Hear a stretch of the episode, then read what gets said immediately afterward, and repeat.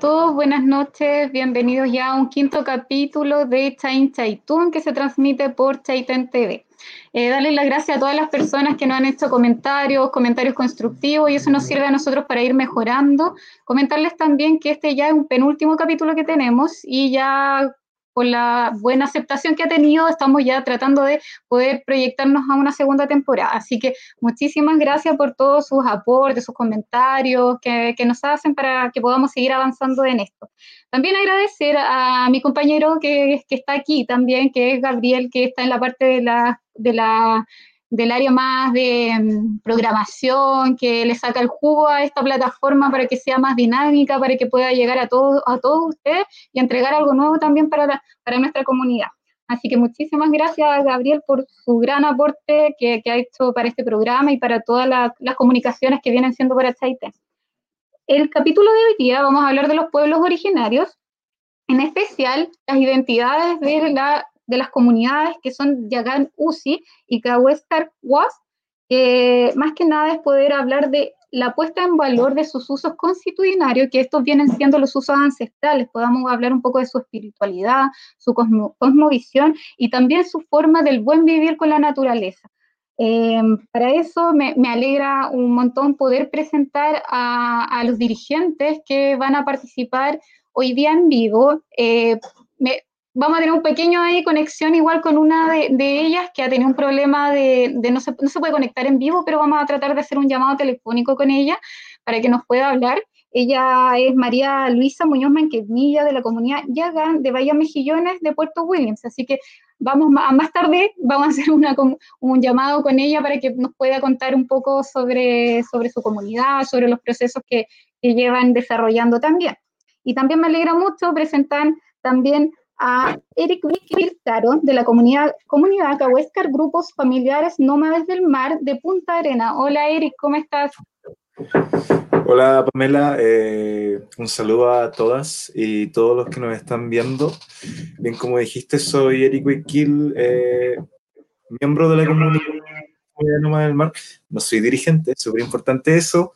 Eh, soy estudiante de Derecho también y pescador indígena Cahuéscar. Muchas gracias por la invitación, por cierto. Muchas gracias a ti también por aceptar. La idea es que podamos ir conociendo un poco de, todo el proceso que ustedes llevan, vayamos aprendiendo también todos acá juntos contigo, con María Luisa, para que podamos conocerlos también. Eh, también recordarle a todas las personas que nos pueden, nos pueden ver por Facebook, también por YouTube eh, y también por Spotify nos pueden escuchar. Todo queda grabado, así que esa es la, la idea que nos puedan ver en cualquier minuto. Y también nos pueden comentar ahora en vivo al chat para hacernos preguntas, saludos y podamos acá eh, estar sacando dudas también. Sería, sería muy bueno que nos puedan eh, comentar. Para comenzar, vamos a mostrar dos videos que van a ser introductorios al tema, en donde va, va el primer video, van a ir los dos encadenados, pero el primer video va a ser de Yaganusi y cómo ellos desarrollan sus actividades culturales dentro de, de su comunidad. Y el segundo video de la comunidad Cahuéscar con Leticia Caro y Reinaldo Caro como habitantes de, de su maritorio, que son familias de, de Erika. Así que nos vamos con el video y después ya comentamos.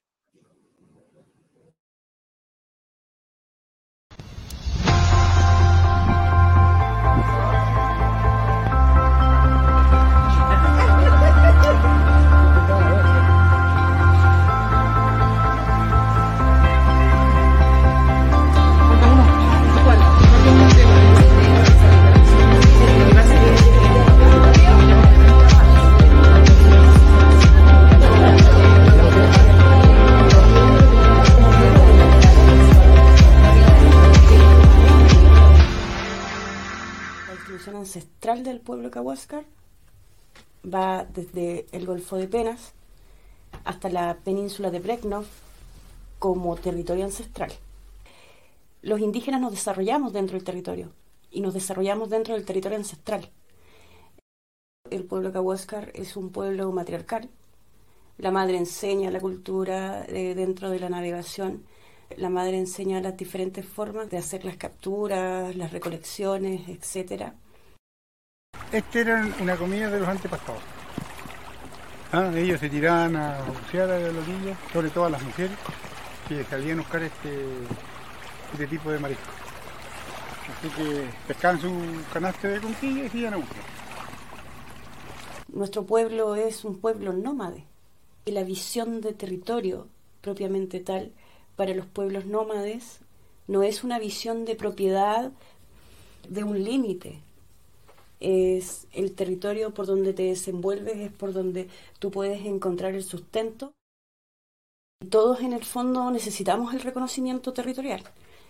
Necesitamos, en este caso, que exista una igualdad y una equidad eh, para con todo el pueblo. Cuando hoy en día me dicen eh, que una salmonera se va a instalar en cierto lugar y que no es territorio Cahuáscar. Sin embargo, ahí hay un sitio arqueológico, entonces, ¿de qué me están hablando?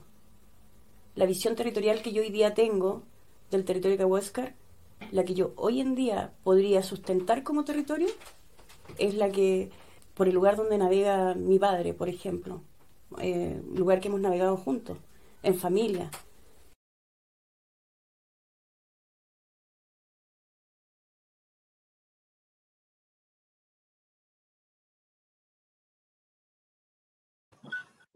Esos dos videos nos entregan dos grandes mensajes de cómo, la, cómo eh, mantienen viva la cultura dentro de sus territorios, sus comunidades y cómo la habitan. Yo creo que es bastante importante eso.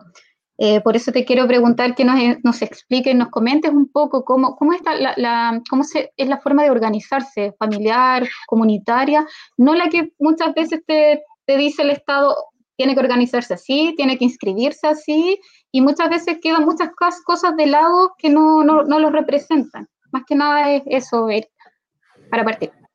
Ok, eh, sí, eh, creo que el video es bastante explicativo en varios aspectos, no solamente territoriales, sino eh, en la organización. mi madre en el video, en una parte del video, habla acerca de la navegación hoy en día como familia. Eso es súper importante porque si bien es cierto, el Estado hoy día, a través de la ley, eh, nos obliga a conformarnos como comunidad, siendo que no es parte de nuestra conformación ancestral. Eh, culturalmente, los Cahuáscar nos separamos en troncos familiares. Es el tronco familiar eh, el que navega en la canoa, ¿ok? son troncos familiares que se, se conjugan ¿ok? en el territorio, pero jamás ha sido eh, con una visión eh, vista desde la comunidad. Esto es súper importante entenderlo. Dentro de la familia, ¿okay? la mujer tiene un rol eh, bastante importante. Em, es la que tiene una especie de, no, no una especie, en realidad es un, una voz de liderazgo, ¿ok? porque está encargada de muchas labores eh, que atañen a la educación de los hijos. Es la madre quien tiene em, el conocimiento eh, de la lengua, el conocimiento cultural, eh, entre otras cosas, y es la que está encargada de transmitirlo a los hijos. la mujer, por cierto, también tiene una gran labor como recolectora, no solamente de, de frutos, sino que también de mariscos y erizos. Como mi abuelo dice en el video, eh, había que bucear para sacar eh, los mariscos o erizos. Y era un trabajo que, en el cual estaba la mujer encargada. Es decir, ella estaba preparada eh, por otra mujer que, que, venía anteriormente, es una enseñanza generacional, para bucear y estar varios minutos bajo el agua. imagínate también que tenía que soportar los fuertes fríos que están acá en la Patagonia, que también ha evidenciado nuestros antiguos que antiguamente era mucho más frío. Lo que hacían las mujeres para soportar el frío era cubrirse el cuerpo con grasa de lobo y se lanzaban al agua. Con esto conseguían primero eh, la impermeabilidad del cuerpo y que el calor del cuerpo durara más eh, eh, bajo, bajo el agua. Familia tenemos la labor del hombre. Eh, creo que es súper importante mencionar que el hombre quizás es un poco más dispensable que la mujer. Eso es como lo más importante y podríamos quizá entenderlo desde una mirada occidental como una organización matriarcal. Eh, el hombre, si bien es cierto, dentro de su canoa, eh, era el que mandaba, eh, no así a, nivel familiar, ¿ok? Nuestros antiguos siempre nos dicen que el hombre manda en su canoa. Y en, su canoa al hombre nadie le puede dar órdenes, ¿ok? Es súper importante eso. El hombre eh, representaba eh, la mano de trabajo de la familia, se encargaba de cazar, de construir la canoa y de llevar a la familia. Em, pero llegado un momento, el hombre podía perder su utilidad. Podía, por ejemplo, sufrir de alguna enfermedad, podría, en casos extremos, perder una extremidad del cuerpo, eh, lo que significaba, o quedarse ciego, lo que significaba que perdía la utilidad para la familia. Y acá es súper importante porque el hombre era exiliado de la familia. Esto a simple vista podría sonar un poco tenebroso, quizás un poco feo, pero la verdad es que si uno se introduce en aquella época, estamos hablando de un territorio con un clima demasiado hostil, lo que podría llevar a que este tipo de personas eh, con problemas de este tipo podrían eh, eh, significar un problema para la familia, en, el sentido de que pueden retrasarlo, entre otras cosas. Entonces, este exilio no era mal visto. Y de hecho hay cuentos que explican que cuando el hombre se le exiliaba, lo tomaba con... Lo tomaba bien, no, no era algo negativo, porque él entendía que también era algo necesario para la supervivencia de la especie. Eso es súper importante. Lo, asumían, como que ya estaba asumido de que era una condición que puede pasar y que había que llevarla a cabo. Exacto, era súper importante esto y era bien asumido, como tú dices, por el hombre. Eh, eso es como a grandes rasgos eh, la organización familiar eh, que evidentemente también están los niños que eran educados eh, para aprender todo lo que tenían que, saber para cuando crezcan. ¿Y en sí el núcleo era padres e hijos o también se armaba como, como de otras familias? ¿O, realmente como, como, el, como, era, como es nómade, eran los, que entraban como en la canoa, la, familia, y se movían? La familia particularmente, eh, una cosa que se me olvidó mencionar es que la mujer es conservada ah, hasta, hasta que muere de vieja. Eh, porque como te dije, ella es la que contiene los conocimientos eh, que necesitan ser transmitidos a las futuras generaciones, así como también es una voz de mando que ayuda a organizar la familia. Em, eso. Claro, lo, que yo mencionaba al, al, inicio es que lo que sucede para la ley, que el Estado te obliga a cómo organizarte. Tú eres comunidad y por apellido se te reconoce, no sé, por la calidad, por ejemplo, indígena. Sucede mucho allá en la, en la comunidad Cahuéscar, más que nada voy a mencionar como comunidad, más que nada para que, para que se entienda, em, quizás no existe ese reconocimiento de los apellidos. Muchas veces adquirieron otros apellidos porque no se rigen por apellido, eh, sino por, quizás por familia, y si nos puedes explicar un poco, pero, pero no, no, existe ese reconocimiento. Entonces, muchas veces dicen que el, que el pueblo no existe o porque porque no existe, no sé, pues el apellido, pero no, es tan así. No sé si nos puedes explicar un poco eso. Sí, em, respecto a los apellidos, eh, hoy en día no hay mucha información de ello, porque evidentemente los Cahuéscar no funcionaban con este sistema de nombres. Sin embargo, eh, en algún momento a varios Cahuéscar eh, los, los le pusieron el apellido de las islas en, los que, en la que nacieron. por ejemplo, hay apellidos que son Wellington, eh, Edén, eh, entre otros, que son nombres de islas en que se reconocen a ciertos Kawaskar que nacieron en ellas. Eh, sin embargo, estos apellidos son muy acotados y la mayoría de los Kawaskar, la verdad, es que no tenemos apellidos que sean representativos del pueblo. por ejemplo, mi apellido es Guayquil Caro, soy, soy Mapuche, y el apellido Caro es un apellido que está introducido desde Portugal. Eh, sin embargo, acá en la región sobre todo en natales, se le da una connotación importante porque la mayoría de los caros, o gran parte de, los caros que están en, natales son, son Kawaskar. Sin embargo, no existe un reconocimiento de esta parte, así como no existe un reconocimiento de nuestra organización ancestral. Lo cierto es que acá lo que se aprecia es una imposición estatal a tal punto que nos eh, invisibiliza de nuestra propia cultura, ya sea a nivel organizacional o en la propia forma de adoptar nombres. Eh, si nos puedes hablar un poco de esta relación que hay con los ecosistemas también. La idea es poder entender eh, cuál es la relación, claro, se hace un uso quizás de la naturaleza, pero lo que necesito tomar, más que nada para vivir, para subsistencia, pero aún así existe un gran respeto por, todo, por todos ellos. No sé si igual existe un reconocimiento en los sitios, por ejemplo, bioculturales, más que nada así como del, maritorio. ¿Cómo, se relaciona eso también? Perfecto. Eh, sí, yo creo que para entender eh, la cultura de nuestro pueblo, es súper importante entenderlo desde el maritorio.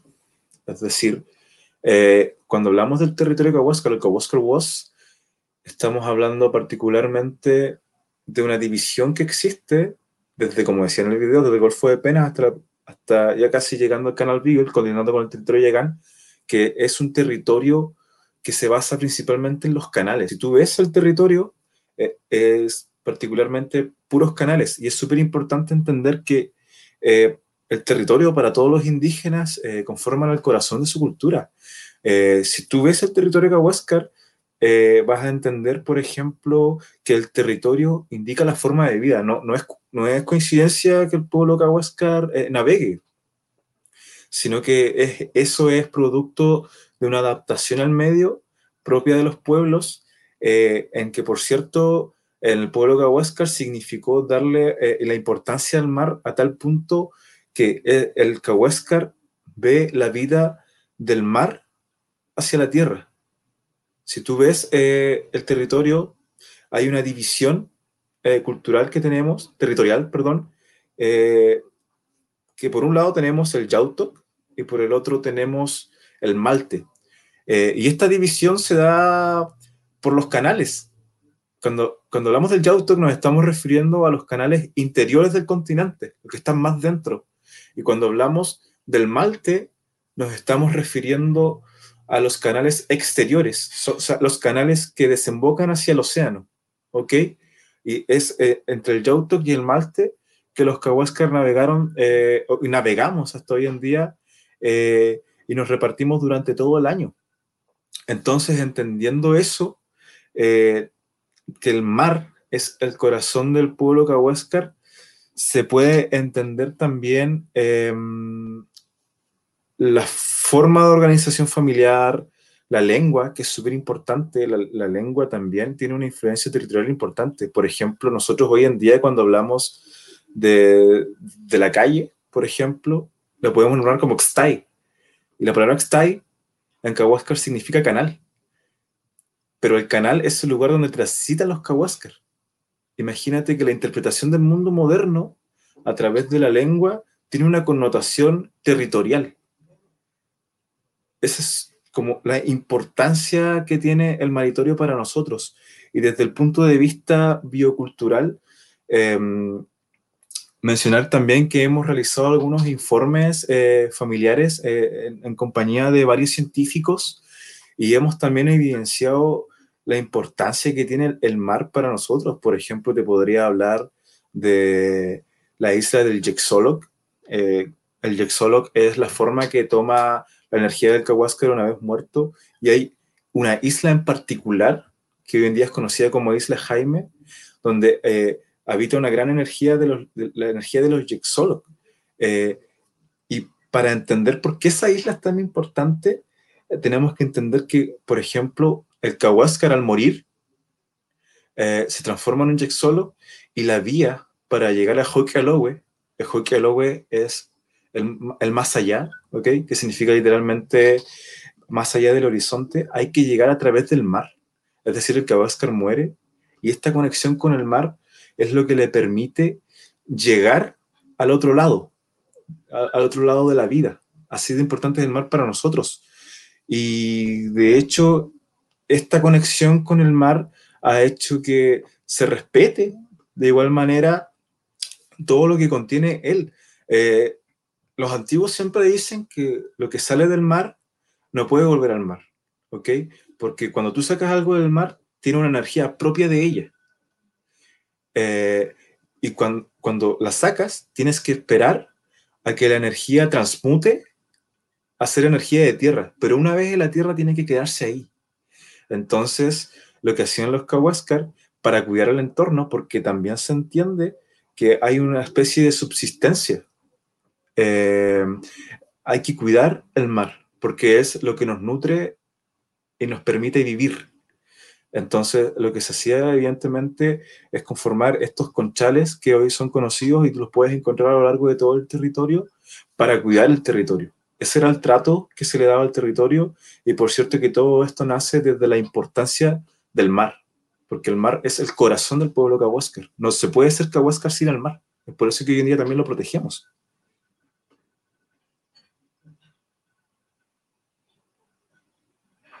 ¿No se escucha, Pamela? Disculpa, disculpa, siempre me pasa.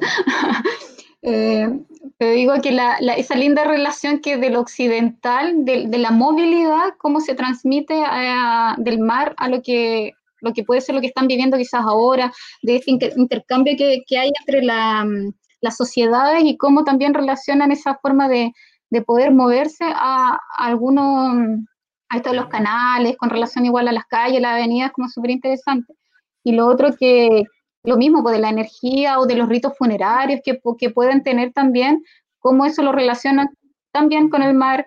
Y lo otro de, del poder eh, obtener no los recursos, sino los elementos de la naturaleza para subsistir y a la vez tampoco ensuciarla aunque sean conchas o aunque sean moluscos y esos restos quedan afuera. Lo mismo para otras otros pueblos, por ejemplo, los chonos también hacen sus conchas, están los conchales, y ahí uno entiende esa forma de, respeto y, espiritualidad que existe con, el mar, y son eh, estos usos ancestrales son los que, muchas veces uno puede pasar por ahí y no se dan cuenta de la importancia de, de lo que tienen. Exacto es súper importante también mencionar que este cuidado no es algo que se haya perdido. Eh, el cuidado por el mar es una enseñanza que se ha transmitido de generación en generación y que hoy en día nosotros tratamos de llevar a cabo. No es coincidencia que nosotros hoy en día estemos protegiendo el territorio del avance de la industria salmonera. Eh, no es coincidencia porque nosotros estamos funcionando bajo los principios del propio pueblo Cahuáscar. Eh, importante señalar que existe mucha evidencia de cuál es el impacto que puede llevar a cabo una salmonera en el territorio y es lo que queremos evitar justamente porque es una enseñanza ancestral cahuáscar cuidar el territorio. Sí, para, eso nosotros queremos este primer bloque poder hablar que la gente pueda entender muchas cosas para que en el segundo bloque podamos hablar quizás de las amenazas para dar más en profundidad igual en ese, mira, voy a hacer un contacto ahora con María Luisa, que va a ser por teléfono. Queremos ver si se escucha María Luisa.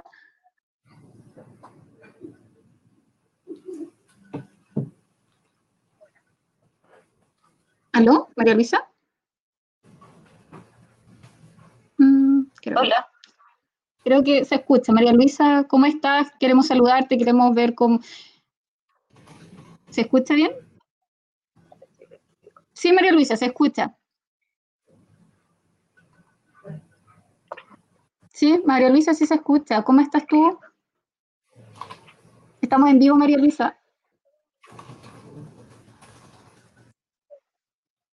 ¿Aló, María Luisa? ¿Aló, María Luisa? No me escucha. Parece que... Hola, es que, está, es que sí. ¿Sí, ¿Sí me escuchas? Ay, disculpa. Hola María Luisa, ¿cómo estás? Mira, estás en vivo, disculpa. Eh, cuéntanos, eh, parece que estás con, la señal. ¿Cómo están todos Estamos aquí con Eric, ya, ya estuvimos hablando un rato. Sí, te escuchamos súper bien. Queremos hablar contigo sobre este primer bloque. Sí, este primer bloque queremos hablar un poco de, del proceso que ustedes llevan como de de organización, que nos puedas contar sobre la cultura, cómo su, cultura para que todos sepan que es una cultura viva y, y, las actividades que han hecho, el buen vivir que tienen con los servicios ecosistémicos, hablar un poco de su cosmovisión, de, de su comunidad y, y, cómo es la organización también, pues, por medio de, de, unidad familiar, familiar. Eso, si nos puedes contar un poquitito, aquí ya, ya estás en vivo, así que te vamos a dejar aquí para que nos puedas hablar.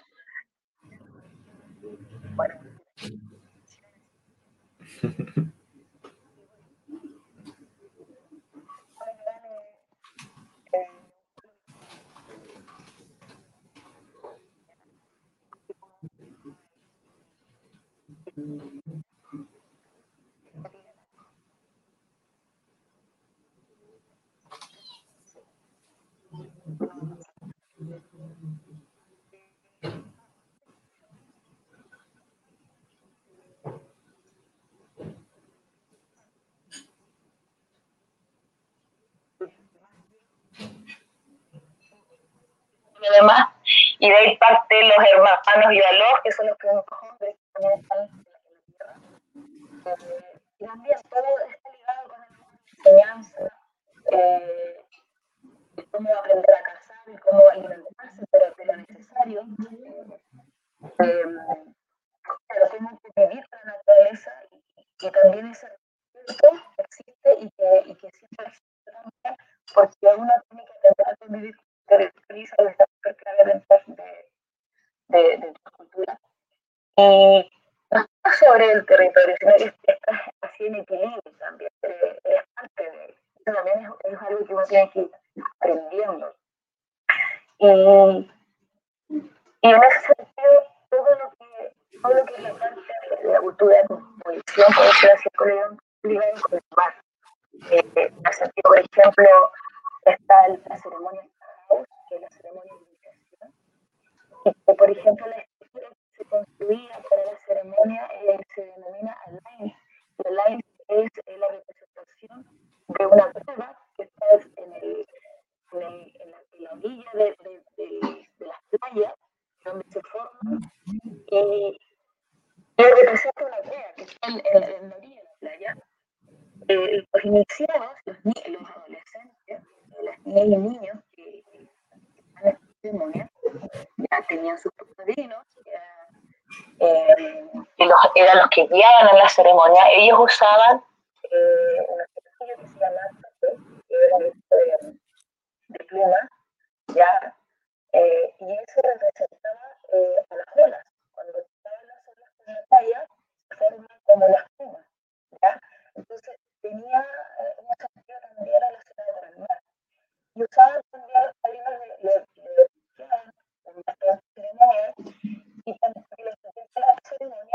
también ellos bailaban, y el movimiento del bastón era lo que asimilaba las olas, el movimiento de las olas del mar. Entonces, todo está ligado con el mar. Y ese vínculo jamás se ha perdido. Y, y, y bien, eh, el tema de la navegación ha sido bien complejo también. El pueblo de Yagán, como todos los pueblos del extremo sur y en general todos, todos los pueblos originarios de nuestro país, han tenido un corte cultural bastante eh, duro. Eh, y pero aún así se han mantenido en el tiempo. A nosotros como, como pueblo igual nos ha costado mucho el, revitalizar, volver en la cultura, porque igual ha sido difícil, para nosotros ha sido complejo, pero jamás se ha perdido la navegación, por ejemplo.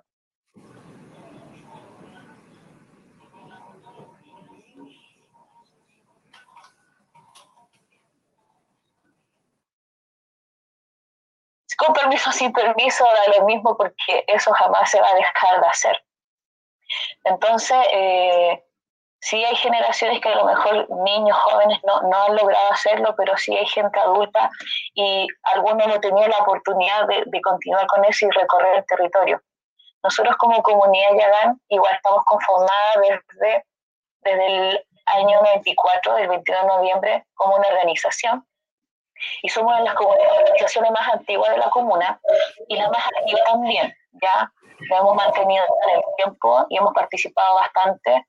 Como comunidad hemos organizado también eh, en altas cosas. Hemos logrado hacer bastantes cosas, eh, muchos talleres porque igual para nosotros lo importante hoy en día es la lengua, el rescate de la lengua, y a la vez también el recuperar la navegación y el territorio. Entonces, eh, hemos hecho como hartos trabajos en ese sentido. Defender nuestro territorio ha sido lo principal también. Eh, al principio hemos tenido luchas con respecto a nuestro, lo que hablaba, lo que hablaba Eric, el tema de los sitios arqueológicos que son los conchales. Si bien se han denominado como basureros prácticamente, eh, para nosotros tiene, tiene, son sitios de importancia, de significación.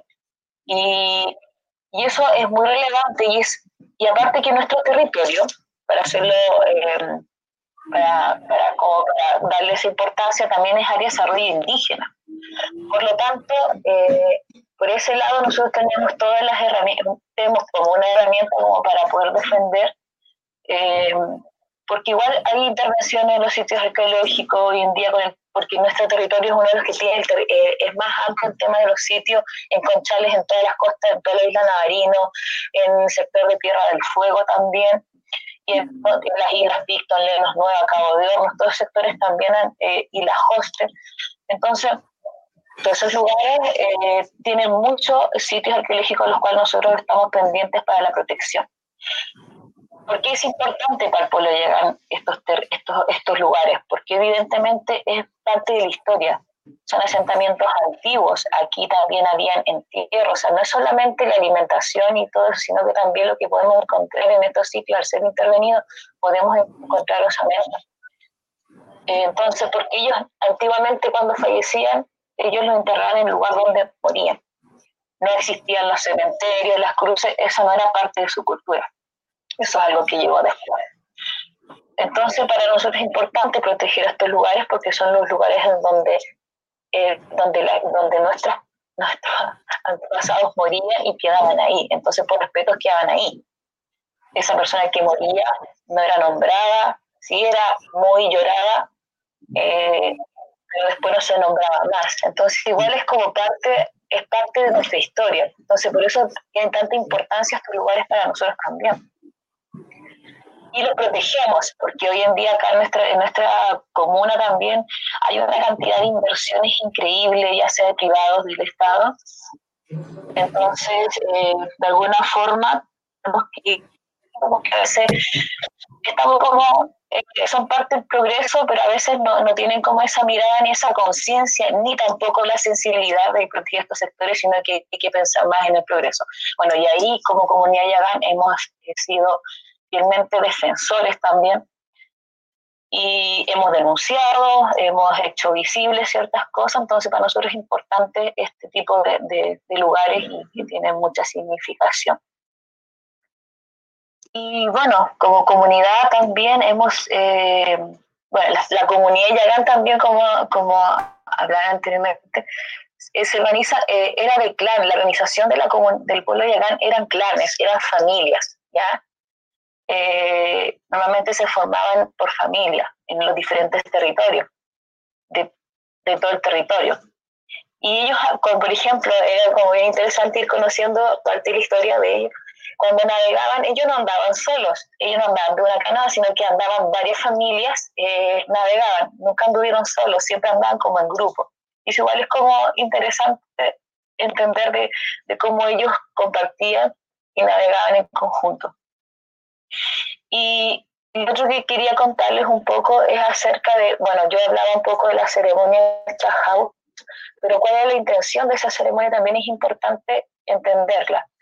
A, los jóvenes y a las jóvenes, eh, la importancia era enseñarles y prepararlos para la vida futura. O sea, era como bien interesante todo lo que se enseñaba ahí.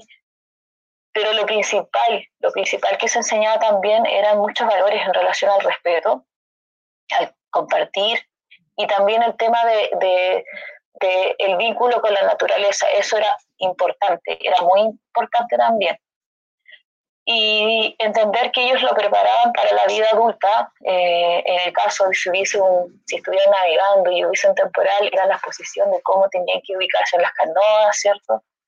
En este caso Anán, que significa Yagán, eh, y cómo prepararse también en caso de escasez de alimentos. O sea, había toda una forma de, de, enseñanza y, y, tenían que prepararse porque podían, era un lugar tan eh, inhóspito también, vivimos un territorio tan, tan complejo con el clima y con la alimentación que, que igual es, es, difícil y cómo ellos se adaptaron. Pues igual es interesante cómo ellos también se adaptaron a este territorio y se mantuvieron mucho tiempo sin, eh, viviendo en equilibrio, viviendo bien, hasta que llegaron los primeros navegantes, ¿cierto? Las primeras misiones científicas, los salesianos, los sacerdotes, las misiones. Entonces, ahí ya fue prácticamente su perdición. Entonces, cómo le cambiaron la forma de vida, las, creencias, su cultura, eh, la forma de alimentarse, la forma de vivir, el, y no es claro, y no es solamente el tema de reducción del territorio, sino que la forma de cómo ellos tenían que vivir, eh, adaptarse a, otras,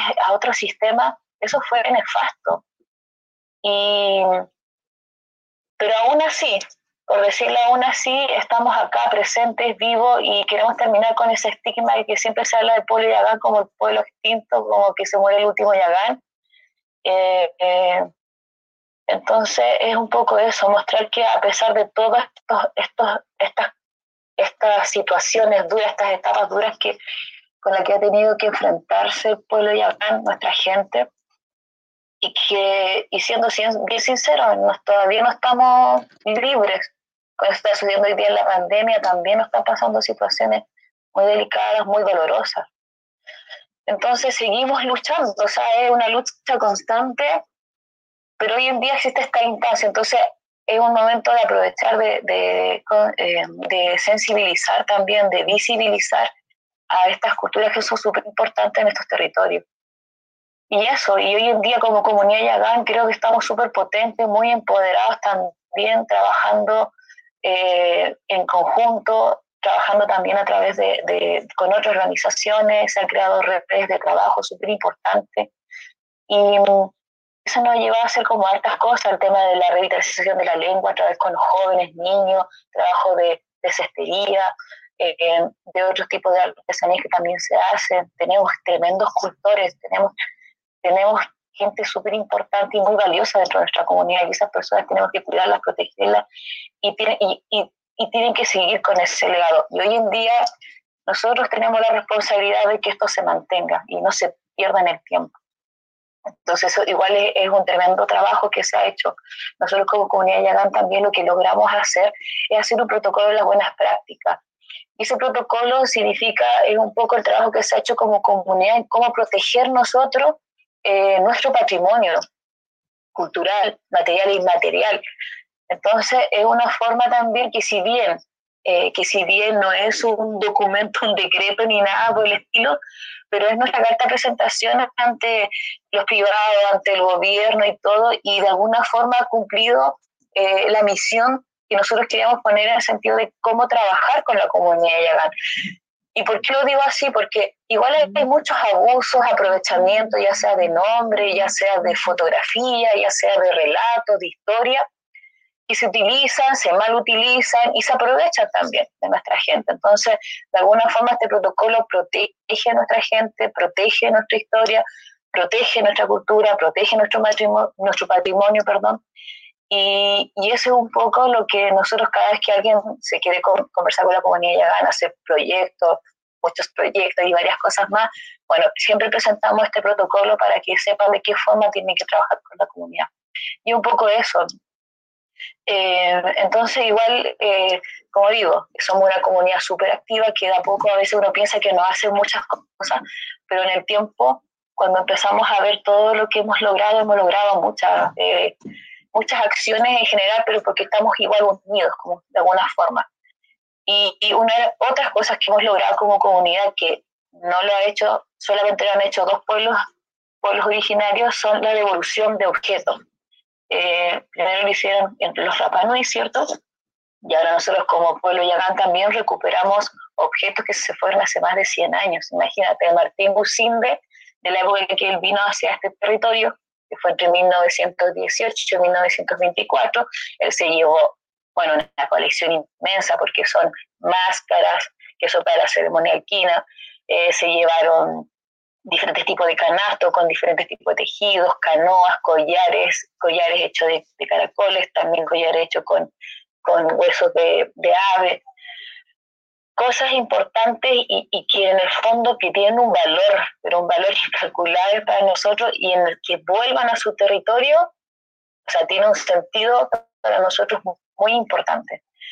Y que en el fondo, si hay un compromiso, nosotros igual lo hicimos cumplir de alguna otra forma, entonces eh, el compromiso continúa, por lo tanto siguen habiendo devoluciones y eso es lo que seguimos esperando, o sea, esperamos que todas esas cosas que se fueron de nuestro territorio vuelvan, vuelvan al pueblo que pertenecen, al lugar que pertenecen. Y eso lo hemos, lo hemos logrado como comunidad Yagán también, entonces igual es importante, igual es importante conocer eh, esa, esa parte. Y bueno, eh, creo que hemos hecho como hartas cosas y bueno, como vamos a seguir hablando, igual tenemos nuestras propias luchas, eh, así es que eh, hay como harta, eh, estamos como bien, bien movidos en ese sentido acá desde, desde, desde, Puerto William. Bueno, decirlo desde la isla. Lo vamos a decir así mejor. María Luisa, te escuchamos muy atentos. Al principio nos costó ahí un poquito poder sintonizar un poquito, pero te escuchamos muy atentos. Eh, yo creo que es importante que la gente sepa que, que, estos procesos de reivindicación son procesos válidos, son procesos de derechos, derecho a expresarse, derecho de poner en valor la cultura, de que eh, que muchas veces, como tú decías, estaban invisibilizados, pero eh, el Estado de Chile realmente generó mucho daño, sí, por, por años, procesos. Eh, los pueblos originarios están antes que se conformara el Estado y, yo creo que es la, la, la, oportunidad de ahora de todos, todos, co-construir un mejor lugar donde podamos vivir todos juntos eh, y podamos reconocer mucha, mucha, o sea, la cultura, la cultura también está viva, cómo, cómo, nos, cómo nos asociamos. Nosotros igual tenemos ahí por ahí un proceso de EMPO que queremos hablar en el segundo bloque igual contigo, así que te vamos a estar molestando. Eh, igual te agradecemos, sabemos que ahora subimos, creo que hay un problema muy grande de conexión igual en esa zona y pero te agradecemos esta forma de, de, poder conectarnos porque te escuchamos muy atentos. Eh, más adelante ya empezaron a haber preguntas, así que te las vamos a dejar como, como listas para que más tarde nos podamos conectar de nuevo, para que no te hagamos esperar tanto. Yo no sé si nos puedes ver también. Ahora nada, ¿cierto? No, no, ¿Me escuchan? Si quieren, o, o, podemos acá dejar el WhatsApp abierto y nos puedes escuchar, o te llamamos más al segundo bloque, o si... Sí, sí. sí. Ya, así que te vamos a estar molestando. Eh, sí, lo puedo dejar abierto mejor. Ah, ya, lo dejo abierto. No hay ningún problema, ¿sí? Ya. No hay ningún problema. Ya. Gracias. Eric, eh, creo que, que, vamos a empezar a hacer algunas preguntas por acá. Gracias igual por, sí.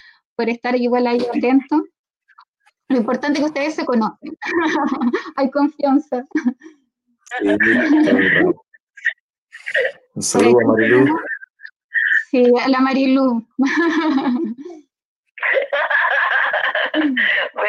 Sí, yo, yo, le quiero comentar a la gente que nosotros nos conocimos por ahí en un encuentro de EMPO y desde ahí hemos generado un, unos lazos de, de, apoyo porque estamos todos en, en, distintos procesos y yo creo que eso ha sido bueno, importante porque eh, en, lo, en, esta, en estos temas eh, no existe ego, no existe nada, existe mucho compañerismo y cuando uno ya está con problemas, ya, ¿cómo te ayudamos? Eh, ¿A quién buscamos? Entonces hemos estado en ese proceso de, compañerismo en, to, en, todo, en lo que necesite eh, el uno del otro.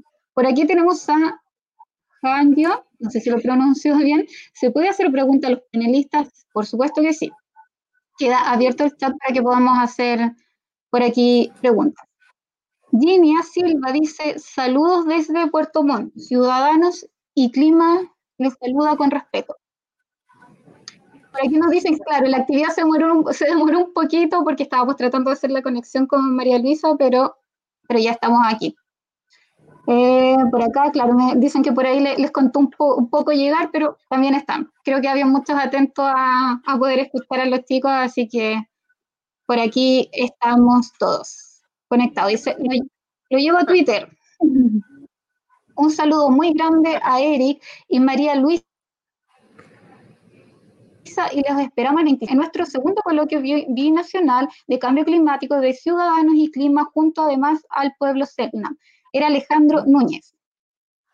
Ginia Silva por ahí dice, eso, son pueblos vivos, eso, eso destaqué en Twitter. Muy bien. Muy Muchas gracias por colaborarnos. Alejandro Núñez, necesitamos aprender el cohabitar de los pueblos originarios con la naturaleza por ahí Julio Villarruel, que buen espacio fundamentalmente por, el lo educativo. Saludos desde Puerto Montt. Vamos a seguir por aquí para no hacer esperar también a, las personas que nos están aquí escuchando. Ginia Silva, ese es el camino, trabajar juntos por el rescate de su cultura, unirse con otros pueblos y agrupaciones del territorio. Unido es el camino, así hay que llamar entonces por el nombre propio. Aquí tenemos a Francisco Vázquez, ¿Qué opinión les parece el proceso constituyente que se viene como pueblos originarios y la representatividad que de esta se está dando a los mismos? Era parte de nuestras preguntas, pero ya vino del público, Eric, por ahí. Vamos, vamos a detenernos en las preguntas. Sí, Sí, claro. Ya, ok. Respecto del proceso constituyente, súper buena pregunta. Em, el día de ayer, si no me equivoco, sí, ayer salió de la comisión eh, los escaños reservados para pueblos originarios. Pero yo creo que cabe hacer un análisis eh, anterior al propio proceso que inició la institucionalidad desde el Acuerdo por la Paz, porque recordemos que uno de los motivos de, por cual Chile estalló legítimamente, por cierto, eh, debido a todas las injusticias que se han vivido desde la ida de la dictadura, porque yo siento que el proceso de la transición a la democracia no va a terminar hasta que cambiemos la constitución, eh, tenía como uno de sus orígenes la problemática indígena. Porque si bien es cierto, hoy en día existe una ley indígena que reconoce a las comunidades y a los pueblos, lo cierto es que no existe un reconocimiento constitucional, lo cual ha significado eh, grandes problemáticas, sobre todo a nivel territorial con los indígenas. Hoy en día los pueblos originarios tenemos problemas con el sector privado, particularmente porque no se nos reconocen nuestros derechos ancestrales, especialmente territoriales. Entonces, eh, trayéndolo más a, la actualidad, en el proceso constituyente que inició la institucionalidad, eh, es importante que haya un reconocimiento a la plurinacionalidad. Y para ello, por cierto, es súper importante que los pueblos originarios estén en la redacción de la Carta Magna. Eh, respecto de la representatividad que se está dando dentro de este proceso, lo cierto es que voy a hablar eh, como por parte de mi comunidad, no hay satisfacción eh, porque si hay escaños reservados, lo cierto es que nosotros somos la minoría absoluta dentro de ellos. Es decir, se nos estaría dando un puesto. En algún momento se estuvo discutiendo de que haya un representante común que represente al mismo tiempo al pueblo Yegaña y al pueblo Huáscar, lo cual es aberrante. Eh, y aún así, el principal, eh, el principal proyecto que pasó para que sea discutido la verdad es que no nos satisface porque desde un comienzo esto para nosotros como comunidad ha estado mal.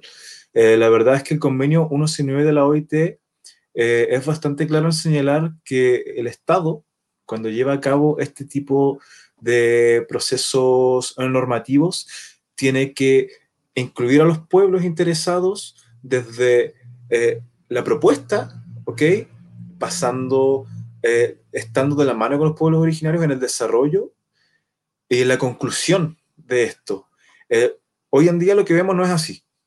Lo que vemos hoy en día es eh, un Estado que dispone, y lo voy a cambiar, lo voy a cambiar, no el Estado, el hombre blanco, disponiendo la forma en que vamos a participar y el límite en que vamos a participar.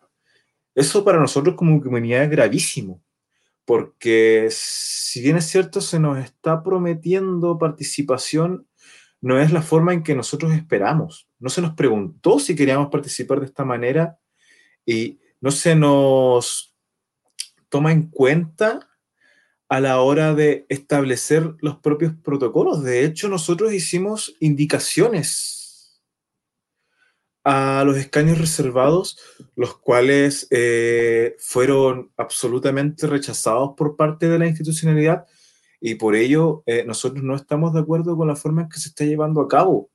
Eh, eso es lo que nosotros pensamos respecto del proceso constituyente y cómo se nos está dando esta representatividad, que voy a ser claro, si bien se está dando representatividad, no es satisfactoria, no es lo que buscamos. Nosotros buscamos obtener el reconocimiento de nuestros derechos, pero que estos derechos sean reconocidos desde la raíz de los propios pueblos, porque recordemos que somos pueblos que estamos habitando acá más de 100.000 años.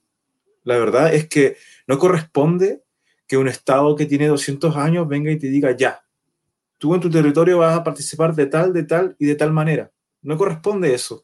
Eh, y es una de las razones por la cual no estamos de acuerdo por cómo se está llevando a cabo el proceso. Sí, es verdad, eh, a medida que esto vaya avanzando y agarre más legitimidad, la verdad es que nosotros nos vamos a ver arrinconados a participar, a disputar el espacio, porque también tenemos que entender que si bien los pueblos hoy en día estamos reclamando derechos, la verdad es que los propios pueblos forman parte también, lastimosamente, de las lógicas, eh, de las políticas tradicionales que se llevan en Chile.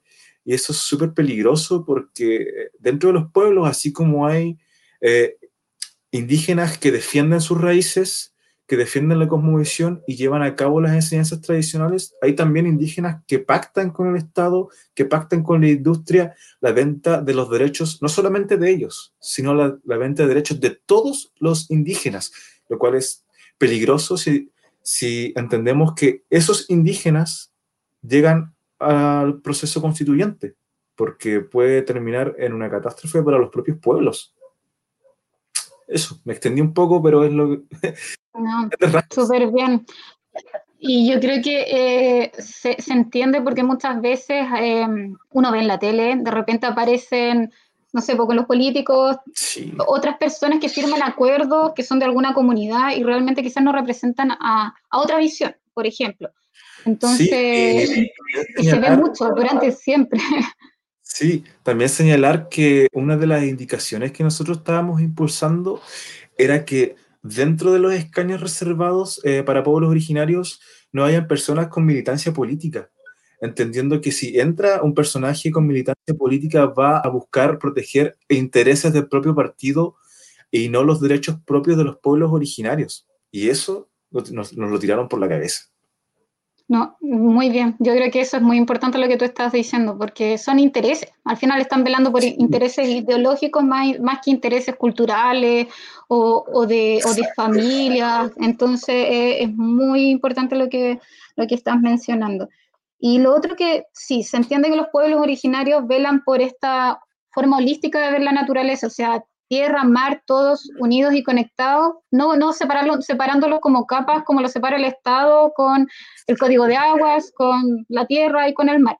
Pero aún así, ustedes tienen una forma más particular de reconocer un espacio que viene siendo el mar, y quizás otros pueblos originarios no lo reconocen tanto.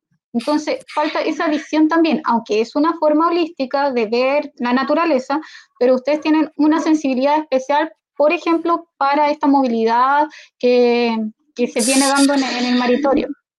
Sí, no, y eh, no solamente el maritorio, si bien es súper importante como corazón del pueblo de Huesca, también lo es el territorio. No se puede, como tú dijiste, no se puede separar el mar de la tierra. Si bien es cierto, eh, el pueblo de Huescar se movía entre los canales, el AT, el AT que es vivienda de Huescar, se construía en tierra. Eh, creemos también, casi como, como te expliqué antes, creemos en la energía del mar, así como creemos en la energía de la tierra. Nosotros, a nosotros el mar lo llamamos el champs. La champs tiene su propia energía, así como el yao, la tierra, tiene también su propia energía y las dos deben ser respetadas. Entonces es súper importante entender eso. Si bien nos movemos en mar, nosotros miramos hacia la tierra y también hacemos uso de ella. No es que solamente vivimos en el mar y nos quedamos ahí, no. El Cahuáscar en realidad eh, habita entre el mar y la tierra, está en el centro. Y es algo que también nuestros antiguos nos enseñan. Eh, María Luisa, ¿qué opinas sobre este proceso constituyente? ¿Escuchaste bien? Sí, se escuché. Bueno, gobierna, o sea, divide y gobernarás. el Aquí se utiliza mucho esa frase y creo que le viene bien.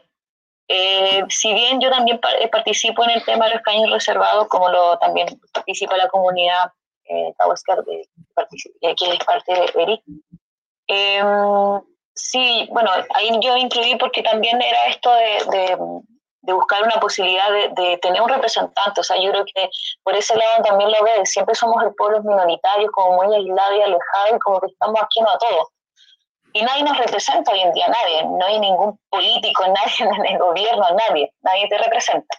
A la hora de los votos obviamente aparecen todos. Entonces, por ese, en ese sentido, eh, creemos que es importante, necesitamos una representación, necesitamos estar presentes. Pero claro, ha suscitado varias cosas durante el tiempo desde que se armó este, este, este proceso de buscar gente y todo. Eh, la verdad es que uno empieza como a dudar un poco en la participación, en cómo hacerlo, si realmente va a resultar o no, quedas como demasiado en duda. Y, y todo termina siendo como muy... Eh, vuelvo a decir, nuestros pueblos siempre son la minoría, entonces nuestra representación siempre va a estar limitada. Y, y ahí no sabemos si esto va a resultar o no, Esperemos que sí, pero como dice Eric, es, también se ve como muy peligroso de aquí en adelante qué es lo que pueda suceder. Eh, nosotros, eh, eh, la participación es por eso, porque no hay militancia política, y eso es igual es importante, que no tengas que ser parte de, ni de izquierda ni de derecha, ni de ningún partido político. Hoy en día la, la política está demasiado, los partidos políticos están no sé, demasiado ya desprestigiado de alguna u otra forma. Y el estallido social partió por eso también, porque ya la gente se cansa, se cansa, y después todos querían salvarse, subirse al carro de la victoria, pero al final son ellos mismos que destruyeron este país y, estamos como estamos hoy en día. Ahora, lo que pasó el domingo fue algo, pero wow, de verdad que yo siendo bien em, eh, que participo mucho en, muchas actividades sociales, organizaciones y todo lo demás. La verdad, yo estaba feliz con el tema de la prueba, más aquí en Puerto Williams, que estamos eh, en, una, en una localidad bien compleja, porque nosotros, si bien estamos como una comunidad con un territorio pueblo Yagán, pero esto también es una base naval, ¿cierto? La dictadura, que duró, en, el, en Chile duró 17 años, pero aquí duró bastante, prácticamente estamos todavía casi en dictadura, por decirlo de alguna forma. Eh, pero también se requieren esos cambios y, y, nuestra participación tiene que ser importante. Y como dice Eric también, eh, eh, en ese sentido es bien dudoso el, futuro, pero igual hay que estar, yo creo que presente también. Yo sé que ellos hicieron, se, se, se de alguna forma y hicieron un comunicado que yo también validé harto, yo me contacto mucho con ellos. Igual es en contra de la razón porque nuestra representación es la mínima, o sea, prácticamente así como medio, un medio representante entre el pueblo Yagán y el pueblo Cahuesca, entonces tampoco tiene sentido y creo que ahí tenemos que ser más, em, eh, tenemos que apoyarnos entre los pueblos también, entonces tener por lo menos, se había hablado de paridad, de que tengamos dos representantes por pueblo también era importante, o me refiero a un hombre y una mujer también, por eso la yo lo veía bastante bien, pero también esas cosas fueron cambiando, entonces em, la verdad es que no sé qué pueda suceder de aquí en adelante. Lo único que tenemos claro es que sí necesitamos tener un representante em, y eso es lo que tenemos que ver, porque alguien tiene que ver por el territorio, por, por, por todo lo que representa el territorio Y siempre hemos estado muy marginados. Eh, y eso, entonces eso igual encontramos que tiene que, que, tiene que cambiar también. O sea, es la única forma como todo dice en el país, este país es un país plurinacional. tenemos pueblos preexistentes, por lo tanto, eso se tiene que reconocer. Hoy en día no está reconocido y esas cosas tienen que cambiar. Pero tenemos que estar como trabajando todos eh, para el mismo lado. Entonces, eso es una tarea que es difícil, pero a lo mejor se puede lograr. Yo creo que es posible hacer. Pero como digo, tiene que ser que todos tengamos esa voluntad. Así es, María Luisa. La, primera frase que, que, dijiste yo creo que dice mucho, o sea, gobierna, o sea, divide para gobernar, yo creo que esa frase lo dice, dice mucho. Muchas veces yo siempre digo, eh, no sé, comunidades o dirigencias de otras agrupaciones muchas veces tienen que ir unidos a, a, a, solicitar, a pedir algo. Si, si hay diferencias, se hablan antes, pero cuando hay que ir a la misma lucha siempre hay que ir unidos porque porque eh, eh, esa es la forma de poder sacar muchas cosas adelante. Esa fuerza yo creo que es muy, muy, muy importante. Y lo otro también, que los políticos están súper conectados también con las realidades que, están pasando y especialmente con los territorios. Así que por ese lado. Quiero decir por aquí algunos mensajitos, que hay varios por acá. Gina dice, ¿cómo se escribe el nombre? No, sé a qué, no sé a qué se refiere. Si nos puede comentar por ahí. Leticia Isabel Caro Dice, saludos a la comunidad Yagán y a mí, Huescar, no sé cómo se pronuncia. Huescar Ya, eso. Ginia dice, eh, buen punto. Queda definir los intereses de cada pueblo para que quienes ocupen esos escaños realmente los representen. Ginia nuevamente, aunque la verdad sea dicha, los parlamentarios no representan a nadie, sin duda menos a los pueblos originarios. Por acá, Hayen, ay, no sé cómo, Hayo. ¿Existe alguna memoria en su cosmovisión respecto a su origen? Y por otro lado, relatos, conocimiento oral respecto a lo que se vive en la era más moderna, como con moderno, dígase, desde la llegada de paraneos, colonos, cambios en el clima, disputas por los territorios, etc. Y sus antepasados les han transmitido conocimiento que facilite la comprensión y la navegación, en sentido metafórico, dice, de modo de atravesar de buena manera estos tiempos. Dice que existe, primero que todo, existe alguna memoria en su cosmovisión respecto a su origen. Y por otro lado, relatos de conocimiento oral respecto a lo que se vive en la era más moderna. Eric, por ahí. Sí, eh, respecto al origen, em, existen cuentos, existen cuentos, eh, cuentos de Alcaxelas y Asgualcelas, por ejemplo, eh, que habla del origen mitológico del pueblo cahuáscar en el territorio. se cuenta que antiguamente tanto la Sol, que para la cosmovisión cahuáscar, el Sol es mujer, es la Sol, y su hermana la Luna vivían en la Tierra. Eh, en, aquella época todavía no existían los humanos propiamente tal, los Kawascar.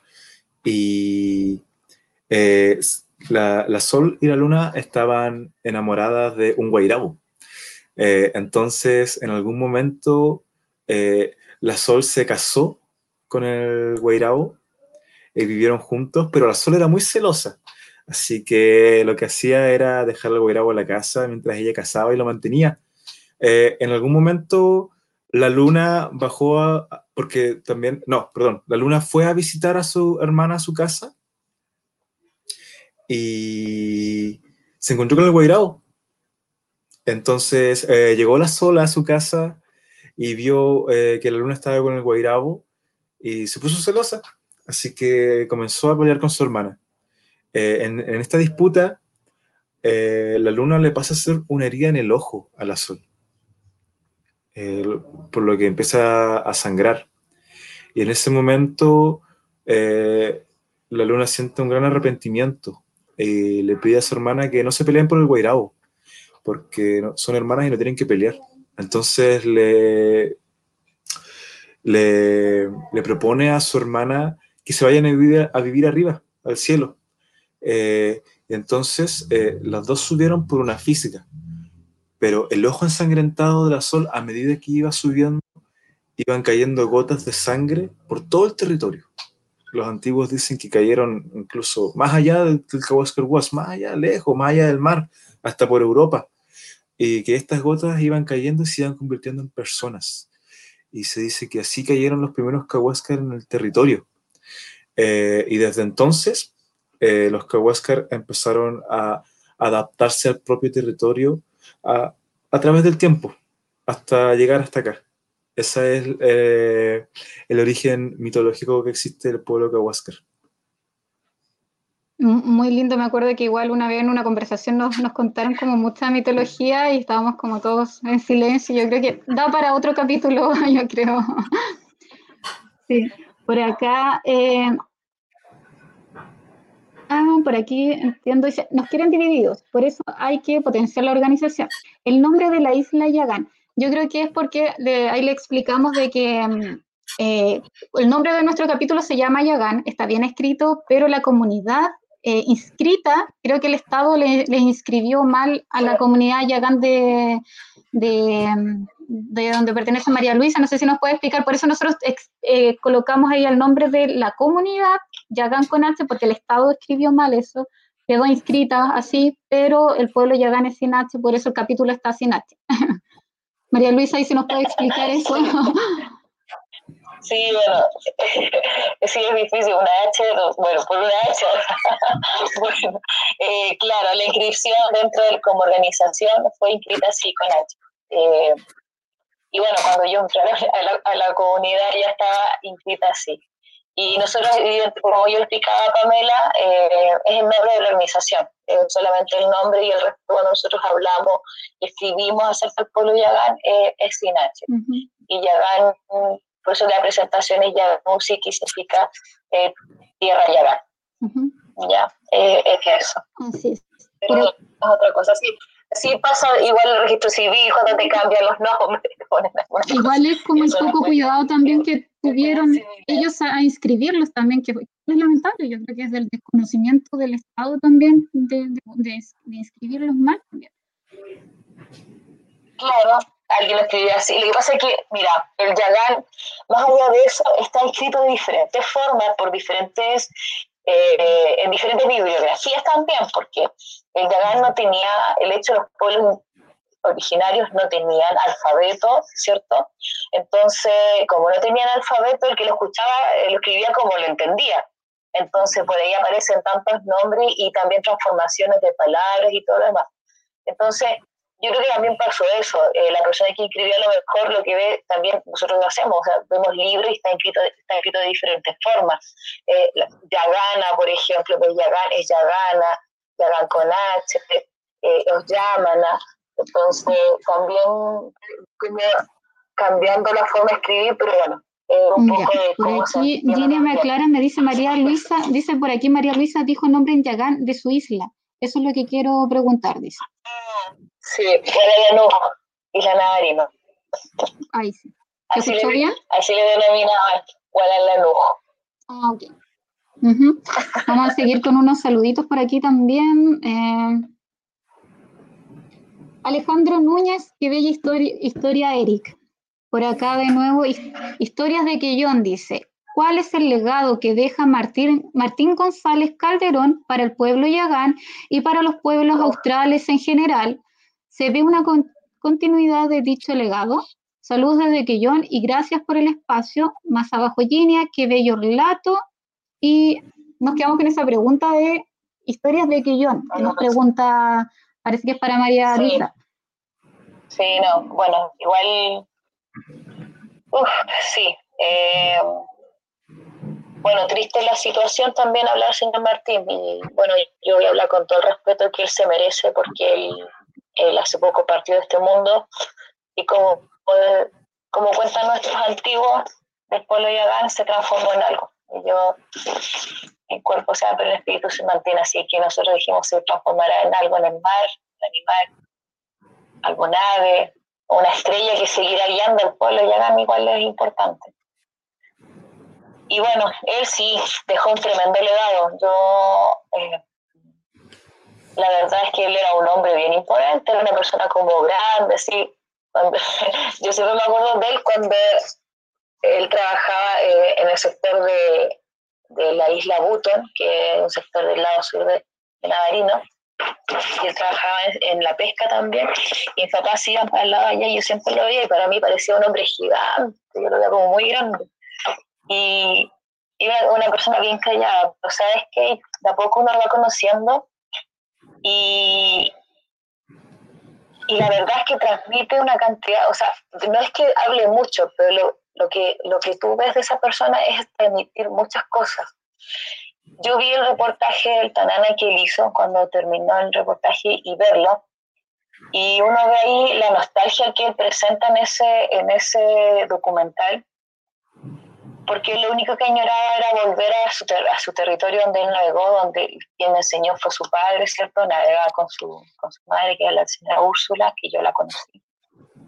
Y él lo único que quería era transmitir eso, enseñar cómo construir una, una canoa, cómo construir un barco y cómo volver a navegar y recorrer el territorio.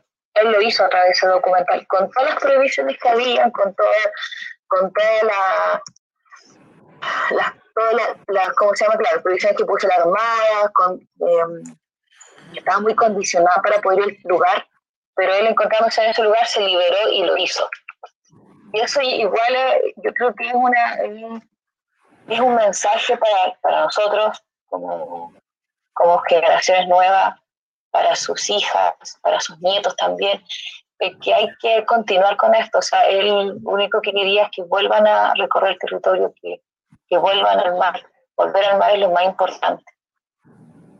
Volver al lugar donde nació, donde creció, donde estuvo su familia y en donde pueda volver su familia también. Entonces, eso es, lo que, ese es el legado que él deja, el trabajo que él hizo, una tremenda persona, una persona muy importante para nuestra comunidad. Y con eso yo también decía que hoy en día es nuestra responsabilidad continuar con ese, con ese legado. Él, hecho, hizo muchos trabajos importantes, muchos documentales igual importantes, porque trabajó exclusivamente con su familia. Hay todos los videos que uno ve, las, las, las grabaciones que él hizo, siempre estaban sus nietos, sus nietas, sus hijas. Entonces, eso igual es un trabajo que, que se continúa porque siempre ese legado ha existido. Esa transmisión cultural ha sido así. En el tiempo. Y, y eso es lo que hay que ir rescatando. Entonces, ahora es nuestra responsabilidad, como digo, en mantener ese legado que él dejó y que de verdad fue eh, eh, es bien importante y, y muy potente también. Él hizo mucho trabajo a nivel nacional, nivel local, nacional e internacional. Canoa, él elaboró muchas canoas que están en diferentes museos, en diferentes lugares del país. Entonces igual es importante. Y bueno, hay que mantener, y yo sé que él enseñó también, y, él tenido personas que, lo acompañaban y y bueno, eh, es eso, eso es, eh, nos están dejando personas muy importantes en nuestra comunidad y eso igual uno me lamenta. Eh, la forma que el partido igual a través de este virus también, que, que nos está ah, golpeando a, a, todos en realidad, cambiando nuestra forma de vida. Y, bueno, es como eso, es seguir manteniéndolo, su memoria viva, como lo hemos hecho con todo. Y yo creo que también es, un poco eso, el reconocimiento de todas las personas. Hoy en día uno agradece a los antiguos, eh, agradece a los antiguos, al señor Martín, a la señora Úrsula, ¿cierto? A la abuela Catalina, a Kerty, a Nelly, todos los que ya no están con nosotros, pero también mantuvieron esta historia para que nosotros podamos estar hoy en día conversando con ustedes y dando a conocer nuestra historia. Y ese es el legado de todos ellos. Y eso es lo que uno tiene que ir reconociendo y valorando y transmitiendo. Eso. Muchas gracias María Luisa igual por compartir eso, eh, que es, es muy, eh, es, es, sanador, eh, es simbólico, to, to, todo lo que nos están diciendo que, que, que es bastante importante para, para nosotros, nuevas generaciones, y, y ustedes son súper jóvenes, pero tienen una sabiduría muy grande, y, eso la transmiten, y yo creo que la transmiten ustedes, sus familias que están en distintas luchas y, y yo creo que ese respeto eh, que tienen ustedes como entre sus familias y llevar luchas entre, entre una familia es igual una carga súper fuerte, igual emocional, pero lo han sabido como afrontar yo creo que con mucha unión igual entre, entre ustedes, entonces eso, eso se agradece eh, eh, desde afuera eh, se valora mucho. Por acá Gina nos decía que lo quería haber escrito, así que por ahí dejamos el, el, el, Gmail para que María Luisa nos pueda escribir y nosotros se la enviamos a ella, o creo que por ahí había una diápola, vamos a buscar y vamos a tratar de, de, escribir mientras nos vamos a ir más, ratito a un, comercial para que podamos buscarlo mientras, para que Ginia pueda tener la, la, respuesta, porque lo quiere por escrito María Luisa. Así que la María Luisa me lo va a escribir y lo vamos a colocar aquí en vivo. Eh, para cerrar este, este bloque, eh, queremos eh, que nos den unas palabras de cierre para que después podamos pasar al bloque más, más de, amenaza y un poco nos puedan comentar de su EMPO, que se viene súper interesante, bueno, para el segundo bloque. Eh, un poco cómo esta forma de, de integrar eh, estas formas de vida, o sea, más occidentales, como la cultura, porque la cultura es dinámica en sí, porque muchos pueden decir, es que, aunque una vez conversábamos, eh, pero es que ahora sí tenemos que usar ropa, sí tenemos que usar, no sé, zapatos, y muchas veces el, Estado de Chile porque ve que ustedes o muchas culturas no están usando su o ropa tradicional, dicen que no existen. Y eso no es así porque la cultura es dinámica y no solamente acá en Chile, a nivel mundial es dinámica. Eh, eh, eh, hay procesos sociales donde todos nos tenemos que integrar también, entonces si nos pueden dar como un cierre al tema y un poco también hablar eso, porque es súper importante dejarlo bien en claro para muchas personas que, desconocen, desconocemos de, muchas cosas. Entonces, eh, es muy, muy sano eh, que, se pueda entender desde la mirada de ustedes, Eric. Sí.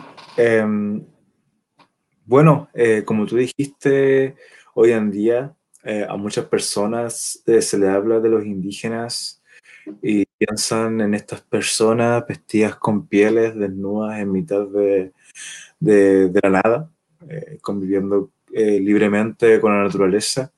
Pero lo cierto es que eso no es así. Pero eso no quiere decir que los indígenas hayamos dejado de existir. Yo creo que es súper importante entender el origen de esto, es decir, cuando el Estado chileno se instala en el territorio, existe un proceso de genocidio, pero no solo de genocidio, no solamente se mataron indígenas, sino que se apoderaron de indígenas, hubo un proceso de esclavitud importante, algo extremadamente eh, abominante, entendiendo que Chile fue el segundo país en la historia en abolir la esclavitud. Y aquí, abolida la esclavitud, aún se practicaba en la Patagonia.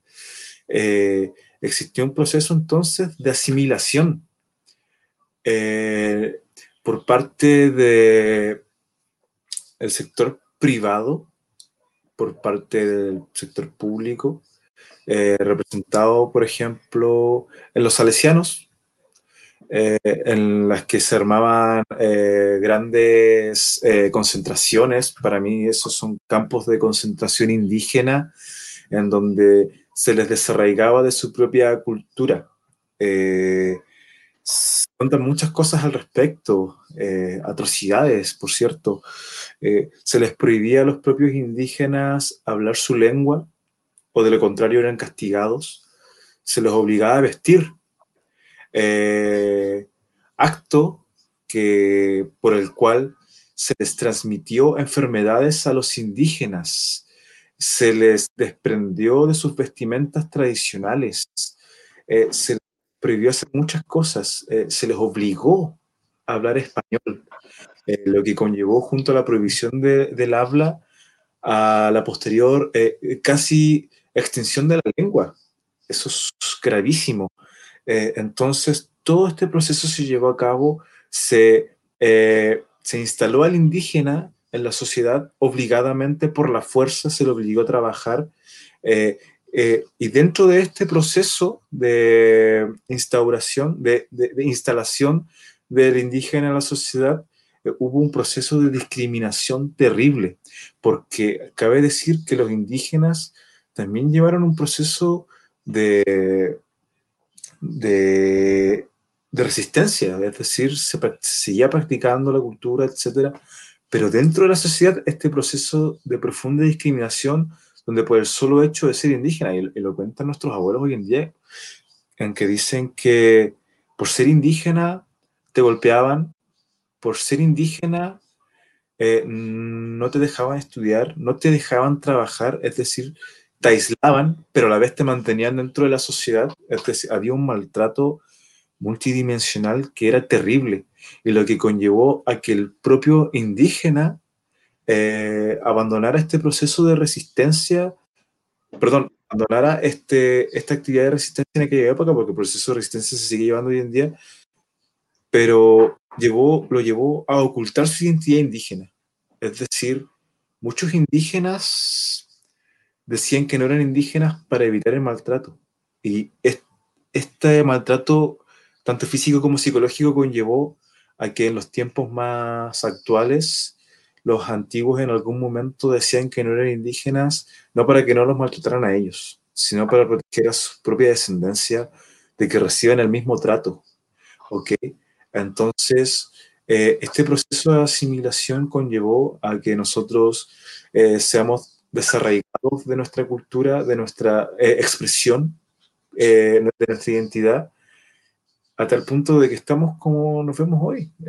ya no nos podemos vestir con pieles, ya no podemos hablar la lengua como un proceso natural, sino que hablamos español por un proceso, no, no porque queramos, sino porque se nos fue arrebatada nuestra lengua materna eh, y un montón de cosas. Hoy en día somos lo que somos eh, por culpa de la actividad estatal y privada. Eh, es súper importante dejar en claro eso, pero no dejamos de ser indígenas. Y hoy en día a través de un proceso de autodeterminación nos reconocemos como tal. Y a raíz de un proceso de, de, de autodeterminación nosotros quizás eh, nos reconocemos enteramente indígenas, porque el hecho de que hoy en día seamos mestizos escapa a nuestra propia voluntad, pero es a través de la misma voluntad que nosotros nos reconocemos como indígenas. Y es a través de, este, de esta voluntad que nosotros llevamos a cabo todo este trabajo de revitalización, de traer de vuelta el conocimiento, de darle eh, el valor que originalmente tenían eh, las eh, de darle valor eh, relevante a las enseñanzas de nuestros antiguos, y etcétera. Pero sin lugar a dudas que hoy hay muchas cosas que ya no pueden volver a ser como antes. Y una de esas cosas es la expresión de vestimenta, por ejemplo. Hoy en día nos vestimos de color, pero es importante entender que no nos vestimos así porque eh, porque queremos, porque en algún momento ya dijimos, ya vistámonos como ellos. No, es todo un proceso obligado, obligado que nos trajo acá, pero eso no nos desprende de nuestra identidad indígena. Eso es lo que te puedo decir. Yo diría que más que integración es eh, una imposición a establecerse dentro de la sociedad.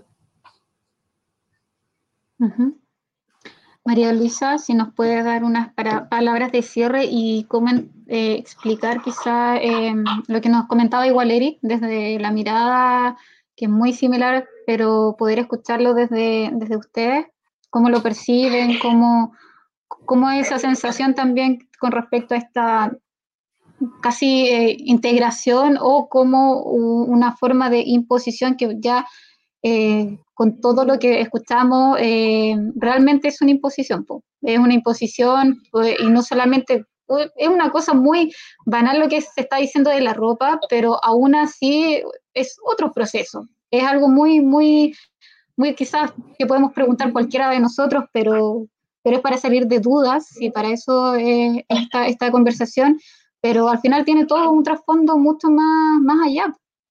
¿Y María Luisa?